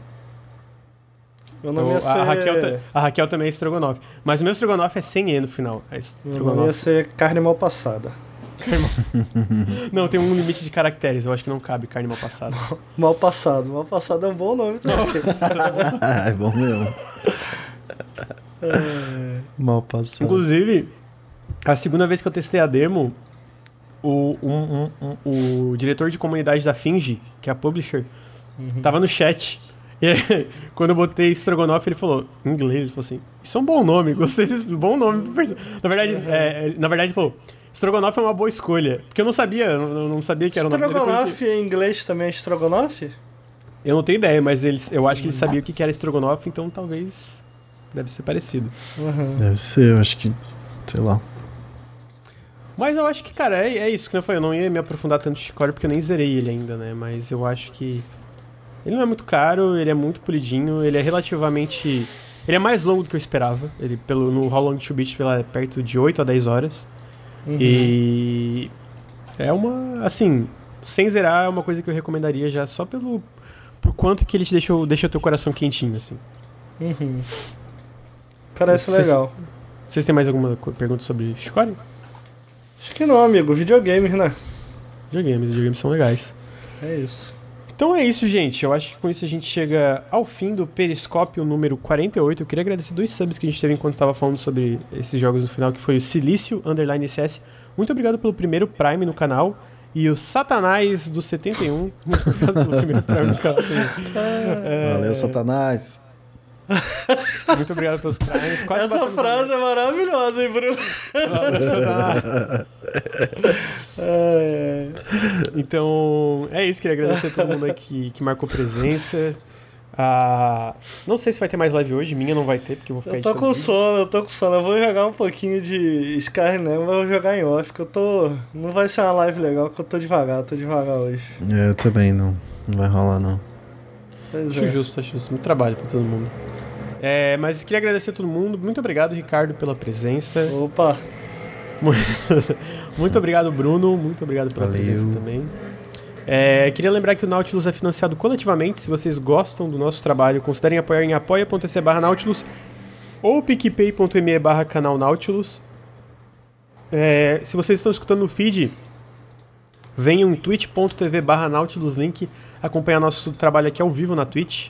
A gente faz lives todos os dias, tirando o final de semana, que daí não é fixo, né?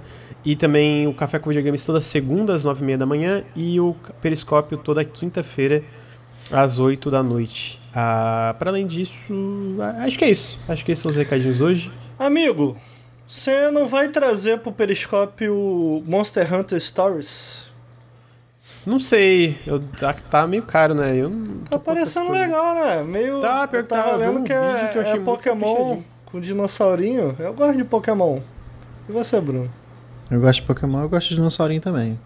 Então, compra aí, pra gente jogar no Toshera. Eu gosto de dinheiro também, cara, aí é difícil. É, então, semana que vem eu queria trazer o Dark Alliance, mas eu vou depender dos meus amigos Luir e, e Gamer de Esquerda pra. Quer dizer, se o Lucas me chamar, né? Vou depender do meu amigo Gamer de Esquerda e Luir pra trazer o GOT. Trazer os comentários GOT. afiados aí. Se você ainda tiver tempo cidade que eu não abri ele, né? É verdade. Tem isso. Caralho. Sacanagem. Mas é isso, então fica aí a promessa de talvez ser Dark Alliance semana que vem. E eu não tenho ideia de que jogo eu vou trazer. Mas queria agradecer a todo mundo. Obrigado, Bruno. Obrigado, Ricardo. Obrigado a todo mundo aí do chat que estava assistindo. Obrigado a todo mundo que está escutando no feed. Dá pra comprar o Monster Hunter na nuvem com cupom do Nautilus? Eu tenho 90%, e, 90 de certeza que dá. Testa lá. Nautilus 12.